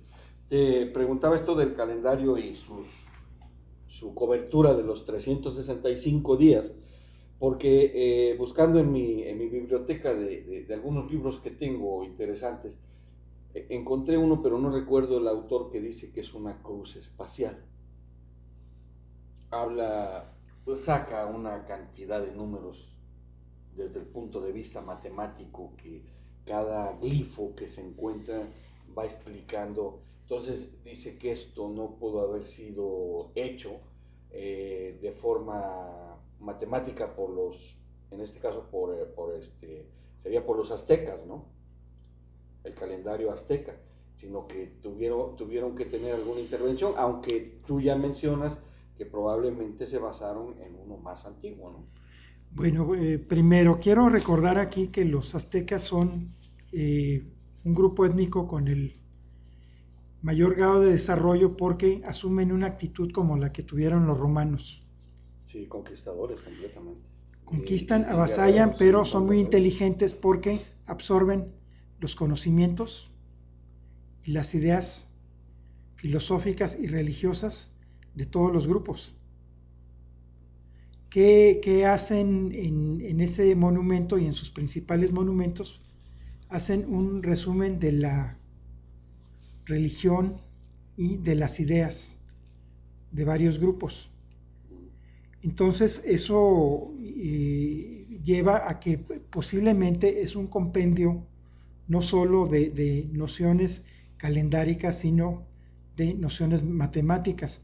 Hay un estudio de un matemático del Instituto Politécnico Nacional de México, Sí, del señor Manuel Esparza, que analiza esas posibilidades matemáticas. Bueno, eso nos lleva a que eh, los pobladores del México antiguo tenían un conocimiento muy avanzado del calendario y de las matemáticas. sí. Berenice Castellanos de Argentina pregunta que sí es verdad que se encontró un túnel bajo la pirámide del Sol en Teotihuacán. es de Argentina. Eh, eh, bien. Eh, quisiera comentarles varias cosas sobre Teotihuacán. Primero, creo que es tiempo que empecemos a desechar la nomenclatura que hemos venido utilizando. Sí. Lo que le llamamos la pirámide del Sol no es necesariamente la pirámide del Sol. Les va a sorprender, pero hará cosa de año y medio se descubrió una gran escultura en la parte superior y no es la imagen del Sol, es la imagen del Dios del Fuego. El Dios del Fuego es en México también un Dios ligado con el calendario. Es el Dios que se considera más viejo el que viene del origen de los tiempos. Así se pensaba. Bien, efectivamente se encontró un túnel, pero no es en, la, en lo que le llamamos la pirámide del Sol, sino en el templo de Quetzalcoatl. Ah. Es algo interesantísimo. La gran plaza que está frente al templo de Quetzalcoatl, según parece, en algún momento tuvo un juego de pelota. Junto a ese juego de pelota, hicieron un túnel que baja cerca de 20 metros bajo el nivel actual del suelo y se dirige por un túnel cuyo fondo no se ha terminado de localizar, que quedaría al centro de la pirámide de Quetzalcoatl, probablemente. ¿Qué, representaron con eso? No lo sabemos. La finalidad no. Hay, hay, la posibilidad de que fuera una tumba, es lo que se esperaba. Pero, tan... pero no, no hay todavía indicios de esa tumba. lo que como que le metieron mucho, ¿no? Para una tumba. Hay una gran inversión de trabajo. Lo que hicieron fue recrear un espacio oscuro donde circulaba el agua por debajo, lleno de puntos brillantes de pirita. Están haciendo una representación del inframundo con un cielo estrellado. Ah, es un trabajo excepcional que todavía nos va a dar grandes sorpresas Mucho. para el conocimiento de la religión y la cosmovisión de los antiguos teotihuacanos. Quiere decir que los avances este, cosmológicos también eran plasmados hasta en túneles subterráneos. Efectivamente, una característica de los pueblos mesoamericanos era tratar de recrear en la tierra mediante construcciones sus ideas religiosas. Si adoraban la montaña, trataban de construir la montaña. Si eh, apreciaban algún fenómeno eh, meteorológico o de otro tipo, trataban de representar esto en una construcción. A esto le llamamos hierofanías. hierofanías. Es la manera en que ellos consideraban que eh, la presencia de Dios se hacía tangible en la tierra. Qué interesante. Obviamente, ese túnel nada más era para cierto grado de, nivel, sacerdotes o efectivamente, efectivamente. Posiblemente era un lugar de iniciación y bueno. Como en Egipto. Como en Egipto. Y bueno, les, les, hablo de este lugar porque he tenido la fortuna de ser una de las personas que han podido ah, ingresar dentro del túnel. Qué interesante, a ver, platícanos un poquito, está muy interesante eso. Bueno, bueno, para empezar es un lugar excepcional porque se tiene que trabajar en unas condiciones tremendas. Sí, sí. Hubo cuestiones extrañas, como algo que les voy a comentar. Sí. Eh, eh, en el proceso de excavación, pues eh, hay un registro muy cuidadoso. Cada metro que se avanza se hace un levantamiento con escáner, de manera que todo queda absolutamente registrado. Ah, Cada pequeña evidencia se va, se va levantando. en el proceso tuvieron un problema porque fallaban los equipos las computadoras, las cámaras. Interesante. Eh, ¿Alguna causa algo, inexplicable. Sí, algo inexplicable, ¿no? Eh, mucha gente empezó a especular. eh, afortunadamente eh, ahí trabaja un equipo muy, muy amplio. Hay colaboración del Instituto Politécnico Nacional de, de México. Hicieron una medición de gases y encontraron una cantidad inusual de gas radón.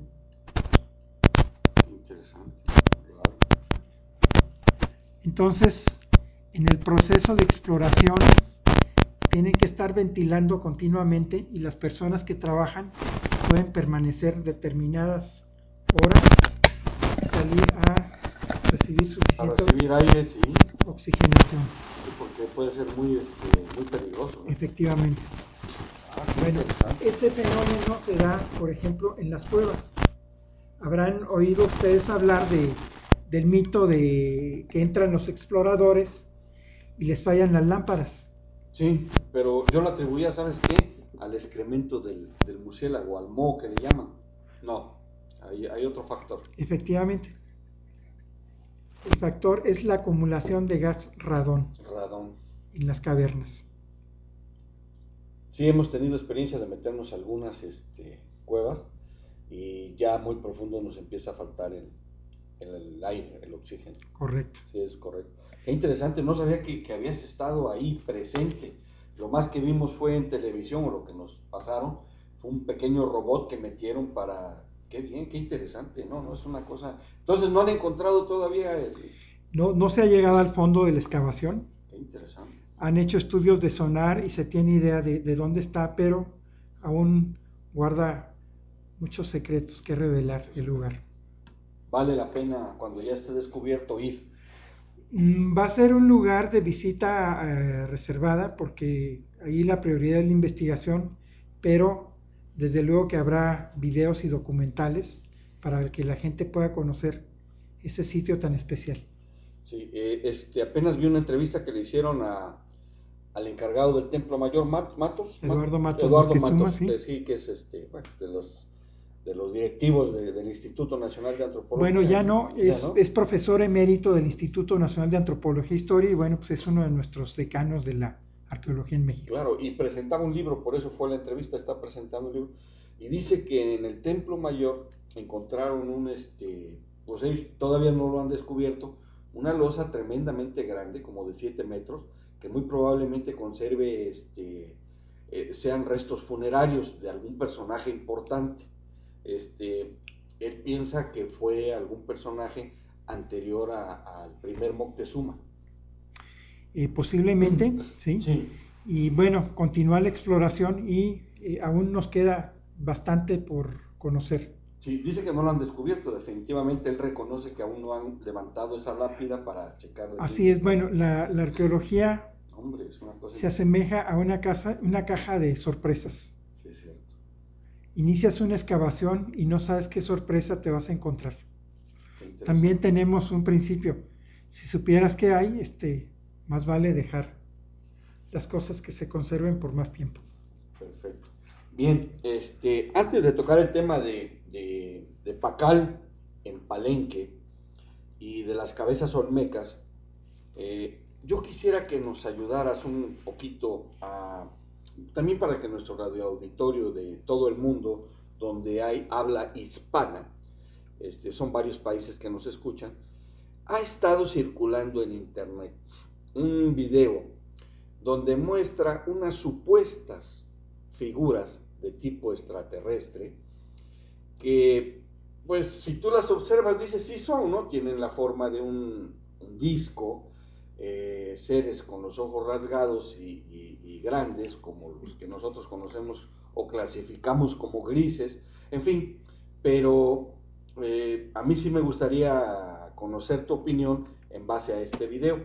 Si gustas, lo voy a poner unos minutos para que tú nos vayas este, comentando eh, de qué se trata, porque, pues digo, hay mucha gente que cree que sí es verdadero, ¿no? Entonces, este, llega el momento en que pudiera tratarse de alguna especie de engaño, de piezas engañosas, que para mí, pues todavía no están datadas ni certificadas, por el Museo de Antropología o el INA, ¿no? El instituto. Entonces vamos a escuchar un poco lo que dice.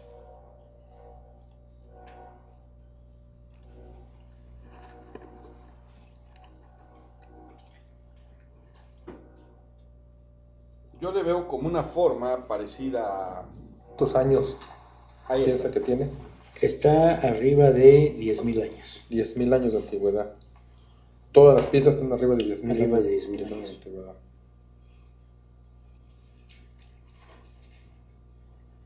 Sí.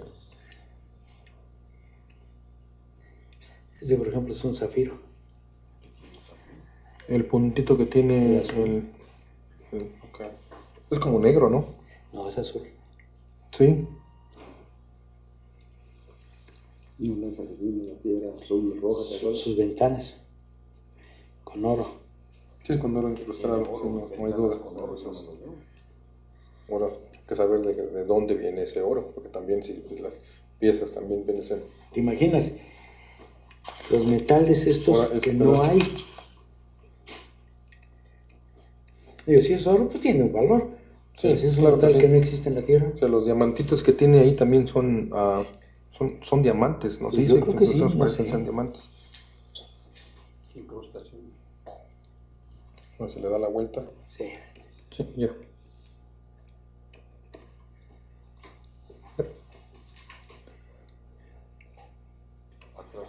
Aquí donde está entregando un bebé, ¿verdad? Están entregando un bebé. Un bebé. Ahora ve esta parte de arriba, cómo tiene la división de los continentes. Es Si lo das un acercamiento aquí, Sí, exactamente. Está bien detallado. Y abajo está la nave espacial.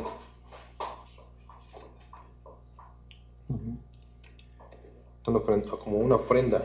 Ahora, están, bueno, digo, yo, yo tengo mis, ¿cómo se llama? Mis, sí, los ilusiones, sí, claro. especial entendimiento de esto. Este es el que dice que es el original. ah, No, el original es el que, es- no lo traigo aquí. Es una piedra grande. No, sí, sí, que nos hacían las fotos. sí. Ahora del otro lado. ¿No te parece, Nieves? La forma. Es, es suficiente. Suficiente. Correcto. ¿Sí te parece que sea suficiente? No lo oyo para colgarse. Ah, eso no. Sí, sí, sí. Bien, eh, estamos mostrando a nuestro invitado, eh, el antropólogo Fernando Miranda, un video que ha estado circulando en internet y ha causado mucha sensación porque se dice que esta es la evidencia real de que hay un legado de tipo extraterrestre en el pasado, unas piezas que se encontraron aquí en México, muy probablemente en los estados de Guanajuato o, probablemente en Michoacán y en el centro de, de la República Mexicana y pues lo han difundido como bueno, que tiene hasta incluso incrustaciones de piedras, pero vamos a escuchar la versión de pues un profesional, eh, un antropólogo y aparte pues quien data las piezas que el Instituto Nacional de Antropología e Historia reconoce como verdaderas o buenas. Adelante con tu comentario, antropólogo. Bueno, eh, sobre lo que acabo de ver en el video, hay una serie de cuestiones. Primero, hay un problema del contexto. ¿De dónde viene esto? No se sabe. No, ¿Viene de una excavación no controlada? definitivamente. ¿De un taller artesanal? Mm, Yo creo que sí. No, no, no, no sabemos. No, no sabemos. Bueno, el origen de- del material eh, genera dudas. Sí, Es el problema cuando trabajamos con lo que se llama piezas u objetos fuera de contexto. correcto. Un objeto tiene valor no solo por las cuestiones in- intrínsecas, sino por el lugar donde se ubica. Ah, bien. Bien. Por otro lado, bueno, pues eh, eh, observando la materia prima, eh, de lo que se muestra en el video predomina objetos hechos en rocas calizas. ¿Qué cualidad tienen las rocas calizas? Son muy blandas y fáciles de trabajar. Bien. Cualquier persona puede tomar un trozo de roca caliza y sin gran esfuerzo grabar, grabar lo que quiera. Puede grabar, puede incrustar, etcétera. Eh, desde ese punto de vista es difícil datar las figuras que se muestran en el video. Claro. Eh, ¿Por qué razón pudieron haber sido hechas hace 20 años, hace 5 años? Claro. Ayer. Ayer. ¿Cómo? Bueno, pues eh, modelándolas y dándoles un tratamiento para que parezcan viejas. Es una, una táctica muy utilizada por los falsificadores de piezas arqueológicas. ¿Ustedes se encuentran seguido con este tipo de casos de gente que o personas que falsifican piezas? Desde luego, hay, hay gran, gran cantidad de falsificaciones en eh, objetos arqueológicos. Ah, bien. Parte del trabajo cotidiano que me toca hacer es eh, autentificar piezas porque me corresponde hacer peritajes sobre si una pieza es auténtica o no. ¿Cómo se identifica esto? Bueno, pues tenemos que ver la materia prima, la técnica de, manufactura y el estilo artístico. Quiero señalar que las piezas que aquí se presentan no corresponden a un estilo artístico definido de los pueblos mesoamericanos, salvo una donde parece que perforan la placa de caliza y le incrustan una pieza que parece auténtica de la zona de la Mixteca. No, de la Mixteca. Claro, claro, está alterada, mm. está alterada y en la alteración pudieron haber modificado sus rasgos. Sí, estoy de acuerdo bueno, contigo. ¿qué, qué tenemos en este caso? Pues seguramente artesanías o piezas arqueológicas que fueron alteradas para mostrar rasgos que no corresponden con su estilo original.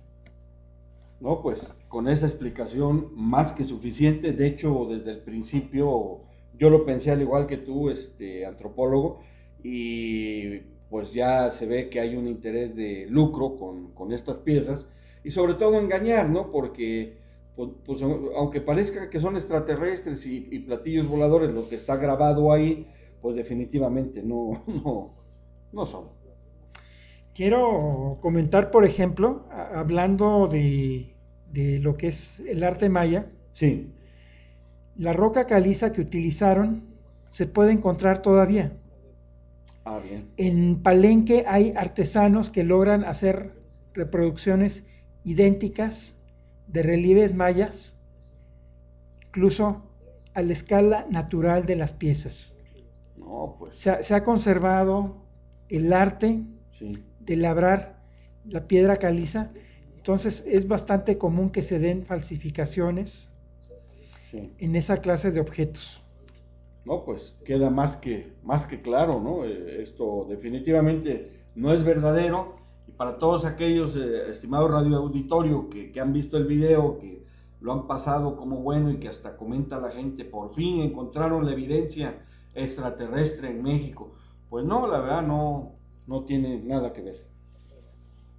Bien, gracias por el comentario, por esa, este, digamos, apertura que nos das para conocer lo verdadero y lo falso, porque cualquiera que ve esto de otro país, pues dice sí son extraterrestres, ¿no? Pero eh, hasta el cráneo deformado y vaya, pero son figuras hechas para su, su negociación. En mi experiencia profesional me ha tocado eh, analizar cuando hay decomisos de de objetos saqueados. Sí, sí.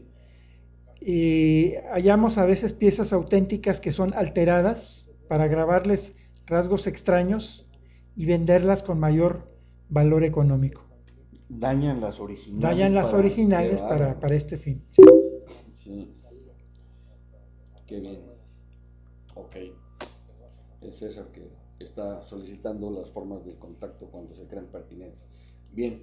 Bueno, pues este, con esto nos queda más que claro el hecho de que estas piezas no corresponden a, a, seres extraterrestres que hayan sido manifestados este, directamente o hechos por culturas anteriores.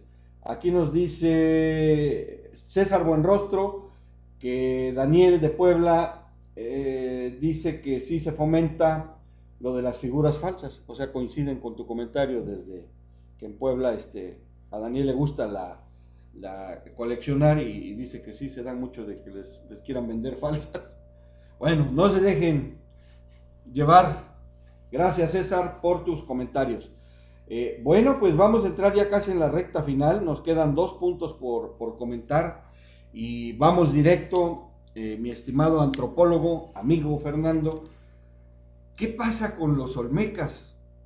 ¿Por qué encontramos desde hace más de mil años eh, cabezas que estaban enterradas, que, que, se encontraron aquí en Veracruz, en Tabasco, en diferentes partes, pero completamente, y las tenemos en el Museo de Antropología e Historia de Jalapa, completamente negroides, rasgos negroides. ¿Por qué? Bueno, primero, eh, no son necesariamente rasgos negroides. Tenemos personajes con nariz chata. Los labios gruesos. Labios gruesos. Pero eh, te, te comento, si nos vamos a estudiar la población que habita actualmente en esas regiones, vas a encontrar esos rasgos en personas de origen indígena, no necesariamente. Bueno, está, está la diversidad de los pobladores mexicanos que puedes encontrar esos rasgos. Sí, porque si, si hacemos un poquito de remembranza e historia, eh, los esclavos vienen después de la conquista española y estas cabezas olmecas, o, grandes cabezas olmecas, datan de hace más de mil años. Sí, eh, vamos, eh, estamos hablando de esculturas que fueron hechas hace tres mil o más de tres mil años. Es, más de tres mil años, Correcto. con una técnica extraordinaria. Sí, bueno, ahí lo excepcional es la inversión de trabajo para desplazar rocas de más de 12 toneladas y los rasgos. Este, a, través de, a través de pantanos y de zonas difíciles, por lo menos a 40 kilómetros de distancia. Y a distancias de hasta 80 o 100 kilómetros. Eh, y los rasgos, todas las cabezas de las 17 que se han encontrado, ninguna es igual a otra, o sea, no utilizaron un molde, contienen rasgos completamente diferentes. Quiere decir que los artistas eh, algunos están sonriendo, otros están serios, en fin, eso es este es arte. Sí, desde luego. Posiblemente están representando retratos de gobernantes. Posiblemente representan linajes. Posiblemente representan sacerdotes. Pero ¿cómo llegaron bueno, la raza hay, hay, algo importante. de Veracruz? Antes de que existiera esa moda de las cabezas colosales, sí. los olmecas movieron bloques para representar altares. Esos altares que, mostraban a un sacerdote saliendo de la boca de una cueva, frecuentemente con un niño en los brazos. Hay un momento en que esa idea es desplazada y algunos de esos altares son transformados en cabezas colosales. Tenemos ahí, la arqueología nos da un dato interesantísimo. Hubo un cambio en el culto. ¿Por qué hacen esa transformación? Porque fue más importante ya no el sacerdote que sale de la cueva, sino un individuo con rasgos particulares. Mm, cambian, ¿no? efectivamente, pero, pero, los rasgos llama, poderosamente. Permíteme, los rasgos es algo determinado por la forma del bloque. La, escultura olmeca tiene una particularidad. Bueno, hacen esculturas de volumen casi como las que logran los griegos. Sí, me, vas contestando conforme vamos, pero, pero hay, hay, una, hay una pieza, hay una pieza por demás interesante y tú la debes de conocer. Se llama El Negro y se encuentra en el Museo de Santiago Tustla o San Andrés Tustla, que incluso se dice que esa pieza contiene cierta energía si la abrazas o la tocas. Ok. Y los rasgos eh, son negroides, pero no es redonda, sino es una, una especie como, la conozco, he estado ahí, es una especie como de, de- de monolito plano, Correcto, sí. Sí, es algo notable. notable. Tiene, tiene rasgos que se asemejan a personas de origen negroide. Correcto. Bueno, pero estamos ante un problema. ¿Sabes cuántos individuos olmecas conocemos que podamos hacer estudios de ADN? Habría que Muy pocos, muy pocos, muy pocos época. primero porque se conservaron muy pocos restos óseos de esa época. Ahí tenemos una barrera tremenda. Eso nos lleva a una situación de que lo que interpretemos caemos en el terreno de la especulación. As- Así como tú señalas, ha habido, hay un famoso médico del sur de Veracruz, el señor Calderón, Que publicó un libro donde habla de orígenes chinos, fenicios, Ah, sí. etcétera, etcétera, El etcétera. maya tiene, el idioma maya tiene creo que 20 o 30 palabras chinas. Bueno. Efectivamente. El, el problema es el siguiente. Bien, si llegaron negros, si llegaron chinos y fenicios, ¿por qué solo dejaron esos rasgos fisonómicos de su cultura y no otros elementos? Ese es el gran problema. Sí, yo, yo no digo que las cabezas olmecas sean de origen extraterrestre, pero si hablamos de 3.000 años, lo único que quiero mencionar es que hubo una cultura externa, es decir, no necesariamente tuvieron que venir de- del cielo o del cosmos, pero a lo mejor de algún otro país de- del continente euroasiático africano y, y estuvieron aquí. Bueno, más, Digo, impor- ese- eso más importante que los rasgos fue la proeza de haber metido bloques de piedra de ese tamaño Sí, no, tremendos. En la En- venta, que no hay en, es plano. en- conozco, una, zona pantanosa. Pantanosa. Y, y les voy a contar algo, un experimento de la televisora BBC de Londres que trata de replicar con apoyo de ingenieros utilizando materiales y técnicas que ellos sugerían Sí. Hacer el traslado de un bloque de piedra de ese peso. No lo pudieron hacer, no avanzaron ni para cruzar un arroyo. Hombre. Es de esa complejidad el trabajo que tuvieron que enfrentar los olmecas. Ahora, tú que sabes más que nosotros de esto, la técnica, ¿no te parece bastante buena para 3.000 años? Es, es de una calidad, Calidad. Bueno, pero era algo posible con los instrumentos que tuvieron. Para empezar, y, y- ojo, aquí viene un aporte importante de investigaciones recientes del colega Alfredo Delgado Calderón. Sí. Él ha hecho un, un recorrido en la costa ubicando bloques de piedra y ha localizado sobre la costa prismas basálticos y materiales susceptibles de ser utilizados para esas obras. ¿A qué nos lleva? Sí. Que hubo técnicas de navegación desde ese tiempo para mover bloques tan grandes como una cabeza No, colosal. hombre, sí, y pesan no sé cuántas Entonces, toneladas. nos falta mucho por aprender Sí. y por conocer de, de nuestros antepasados. Sería una salida muy fácil decir, es que vino la nave extraterrestre y les ayudó a que hicieran levitar las piedras. Como lo de este, los Moais. Así es. No. Hay que, hay que enfrentar Sí, la, la red, No, el de reto de buscar otras explicaciones y les aseguro que va a ser una historia mucho más interesante. Eh, eh, sinceramente, antropólogo, no me suena descabellado el que en las costas de nuestro país, de México y de otros hacia el sur, pues hayan llegado extranjeros, que, mercantes, viajeros. Eh, recordarás que hace algunos años, eh, eh, quiero mencionar que Fernando Miranda estaba en ese tiempo de director, de ahora es coordinador de toda la región, pero en ese tiempo estaba director de un museo de aquí de la zona, y vi una pieza ahí que, de un tipo que para mí está barbado.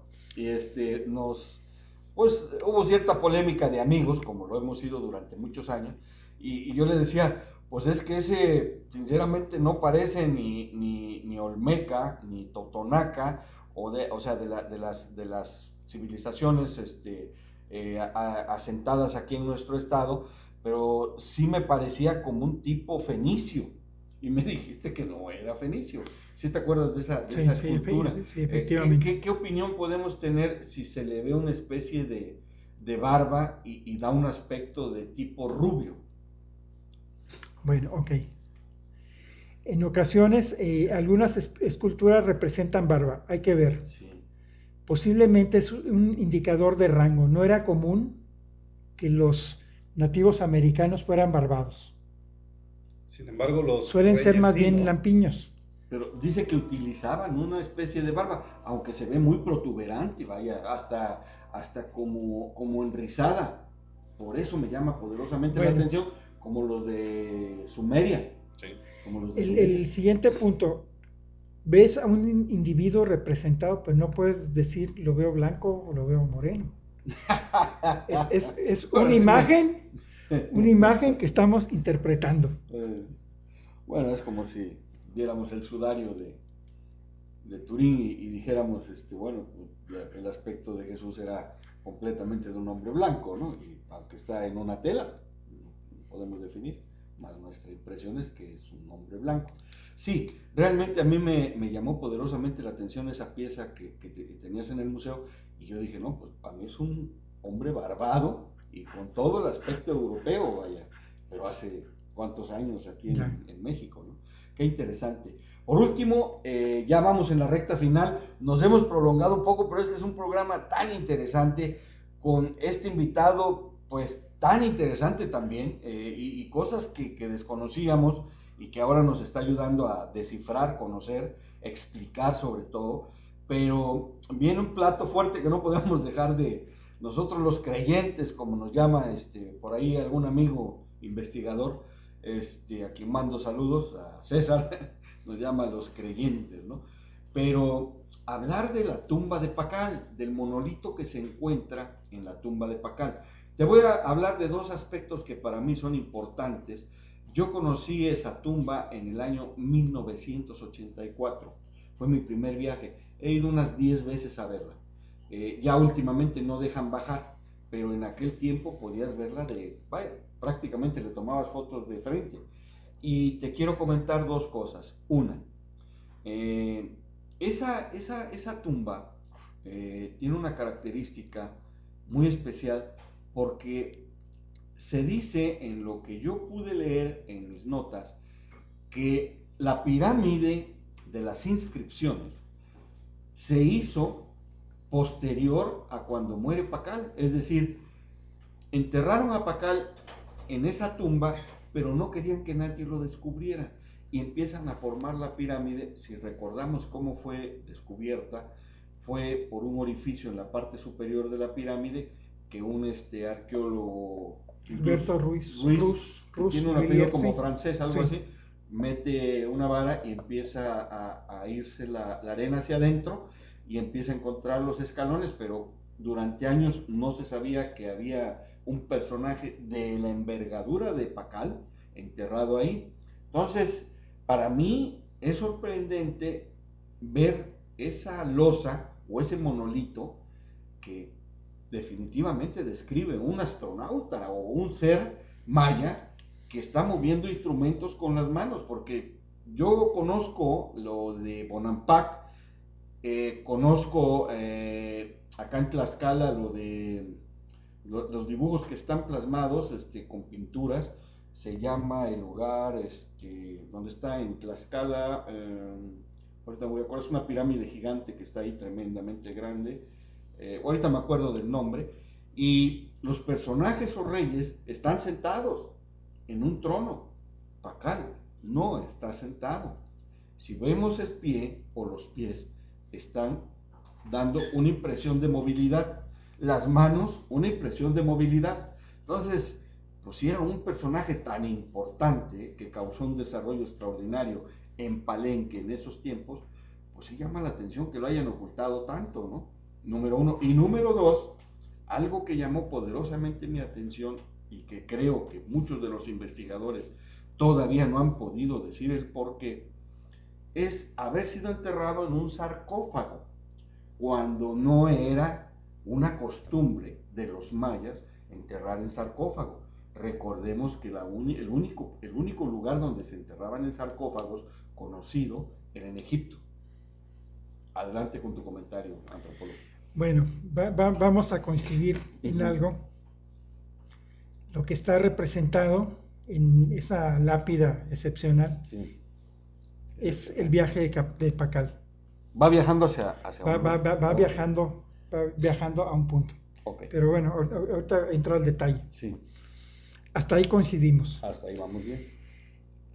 Eh, la tumba de Pacal es algo excepcional. Primero, se trata de un personaje único que logra las principales victorias militares, logra hacer de, Palenque una, una, de las ciudades más importantes en la región sur del área maya. Cierto. Es el momento en que Palenque es una de las principales ciudades, y no es que la de mayor peso político en el área maya. Sí.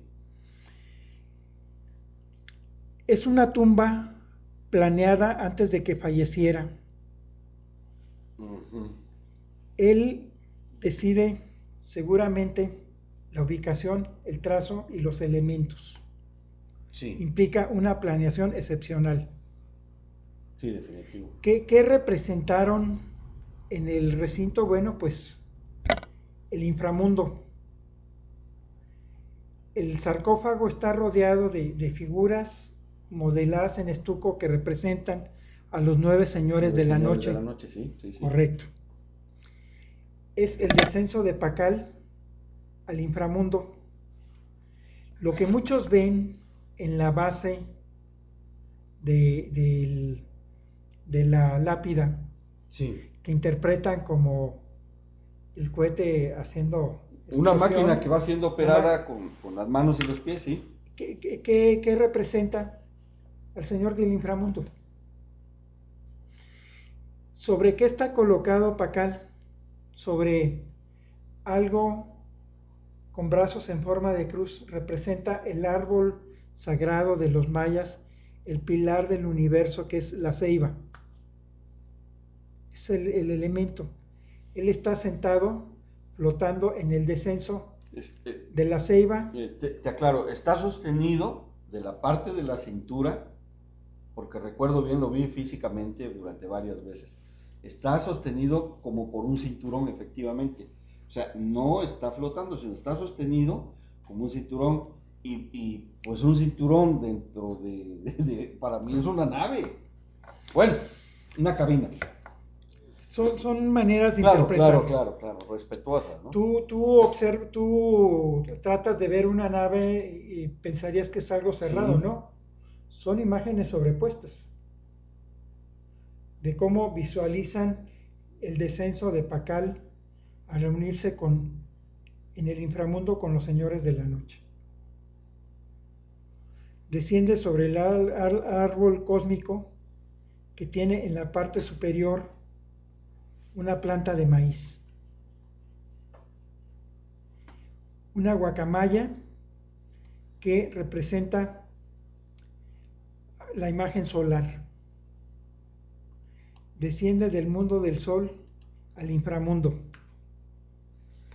Hay algo que se ha interpretado, un pequeño instrumento Aquí tenemos la imagen. sobre la nariz. Sobre la nariz. Bueno, cuando se analizan monumentos mayas y objetos arqueológicos mayas, hay objetos de jade ese objeto pequeño representa el aliento divino. bueno, es la interpretación que ustedes le dan como, arqueólogos y antropólogos. Sí, así es. Pacal está recibiendo el último aliento divino antes de su descenso al inframundo para reunirse con los señores de la noche. Ah, sin, ser... Esa, sería la explicación iconográfica de acuerdo a los conceptos mayas. Así es. Yo nada más eh, voy a hacer un comentario sin querer entrar en controversia contigo, este antropólogo, pero ¿por qué tienen que entrar al inframundo en una posición se puede decir inclinada, con un doblez en su pie, con las manos tocando ciertos instrumentos, si se supone que ya ha muerto, pues, ¿por qué esa posición para llegar al inframundo? Está, está eh, aflojando sus músculos. Mm, ya, bueno, Se está preparando para una posición de sacrificio. eh, Está, está en el momento de reclinarse. La parte inferior está donde aparece eh, eh, que, que para nosotros supuestamente es el, el haz del fuego. Del, Efectivamente, eso es el inframundo. En la parte superior, encima de su cabeza, quedan las imágenes solares, la guacamaya y la planta de maíz. Entonces, es la caída de Pacal hacia el inframundo. Mm, creo que para, para irse hasta allá es una posición demasiado incómoda, con el debido respeto. Está, está flotando, Pacal. está flotando hacia la parte inferior. Mm, en su descenso. creo que ahí no No, vamos. no, no, no, no se va de cabeza, sino Mm, está reclinado esperando el momento de la muerte. Y sostenido por un cinturón y, y algo de arriba, o sea, si se va al inframundo. El cinturón es la faja que sostiene su, su atuendo, que era una red formada por cuentas de jade, muy pesada. Pues con el debido respeto difiero de tu explicación. No entramos en, en un punto de convergencia, pero Como, como te explicaba, Sí. coincidimos en algo. Representa el un viaje, de un Pacal. viaje, está viajando. Para mí es un viajero. Así es. Eh, para ustedes es un viajero para el inframundo, para nosotros los creyentes, como nos llaman, un viajero del cosmos. Esa es la, la gran diferencia. Bien, pues ha sido un programa súper, súper interesante, Fernando. No sabes cómo te agradecemos el que hayas estado aquí con nosotros. No sé si quisieras este, decir algo para nuestro radio auditorio como despedida en la recta final. Pues antes que nada, muchas gracias por su tiempo Gracias, y por su interés. Sí. Siempre eh, será muy rico conocer las distintas visiones. Eh, tenemos que aprender a disentir Sí. y a respetar la diversidad. Correcto. Bueno, eh, hasta luego y buenas noches. Eh, nos escucharemos próximamente. próximamente por acá. No, muchísimas gracias. Ya sabes que aquí es tu casa. Queda abierta la invitación para otro programa donde toquemos temas. Ya ves que ahorita nuestro radio auditorio nos pedía que, que habláramos de los Moais. Dijiste que sí. Pues vamos a hacerlo más adelante.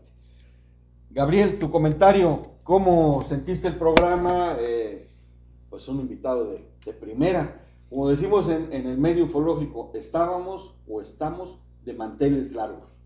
Sin lugar a dudas, ingeniero, ha sido una noche extraordinaria, eh, expandiendo la conciencia, absorbiendo el conocimiento que, que bien ha tenido a venirnos a compartir Fernando esta noche, algo que le agradecemos infinitamente. ¿Por qué? Porque nos sirve para ir hilando piezas. Claro. Incluso eh, esa forma de ver la tumba de Pacal, que, que- que, estaba yo escuchándolo y estaba yo midiendo que hay situaciones en las que todos convergen y es que hay una parte donde el ser humano es polvo y otra parte donde es divino. Tenemos la parte terráquea y la parte cosmológica. ¿Por qué? Porque la vida viene de afuera del cosmos. Y Pacal está en una posición donde está este, apoyándose en las dos cosas. Si vemos el doblez de la rodilla, en la forma de las manos y todo eso, este, ellos tenían un significado que representaba este, si estaba enfermo, si había muerto en batalla. Si, hay muchas cosas eh, eh, dentro de la ideología de aquellos pueblos que representaban con ciertos rasgos físicos en las estelas.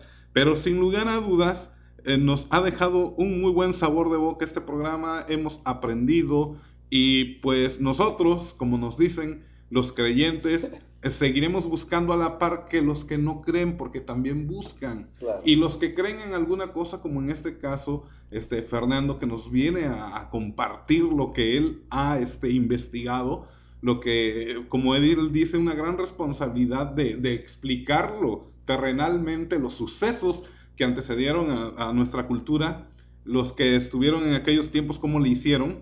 Para nosotros también eso es muy importante porque nos aporta y nos dice que ciertamente sí, somos de aquí, pero todas las culturas, todos los seres humanos, estamos ligados a algo más. Llámese Dios, llámese este, extraterrestres, lo que quieran. Estamos ligados con ellos y lo bonito de esto es que vamos convergiendo y vamos aprendiendo en el camino, ingeniero. Gracias, ha sido un placer. Muy buenas noches. No, gracias a ti, Gabriel. Palabras muy certeras, muy emotivas.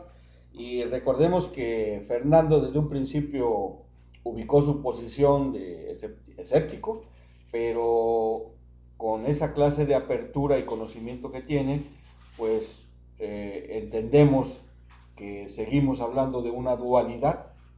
El humano este, tiene dos hemisferios, el derecho y el izquierdo, y eso significa dual. El universo es dual. No saben cómo les agradecemos el que nos hayan sintonizado, el que estén con nosotros todos los sábados, siempre con un programa nuevo e interesante y con interesantes también invitados. Los vamos a esperar el próximo sábado en punto de las 9 de la noche en este su programa, Enigmas del Infinito. Y les dejo una remembranza para que nos aperturemos a entender o creer lo que investigamos. Dice, la experiencia confirma que cada humano con anhelos legítimos de progreso, conocimiento y superación, siempre tendrá a miles de humanos que desean vivir y vegetar en la ignorancia siempre. Rodolfo Benavides.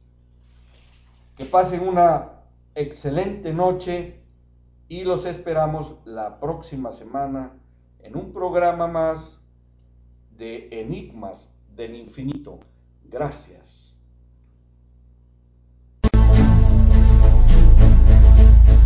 Las puertas de lo desconocido siempre han estado abiertas, esperando que te atrevas a pasar.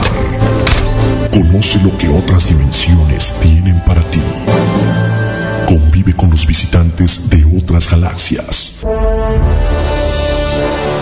Y descubre los enigmas del infinito un programa de investigación a fondo, conducido por profesionales del Grupo Dalef, al mando del ingeniero Josh Lassanti.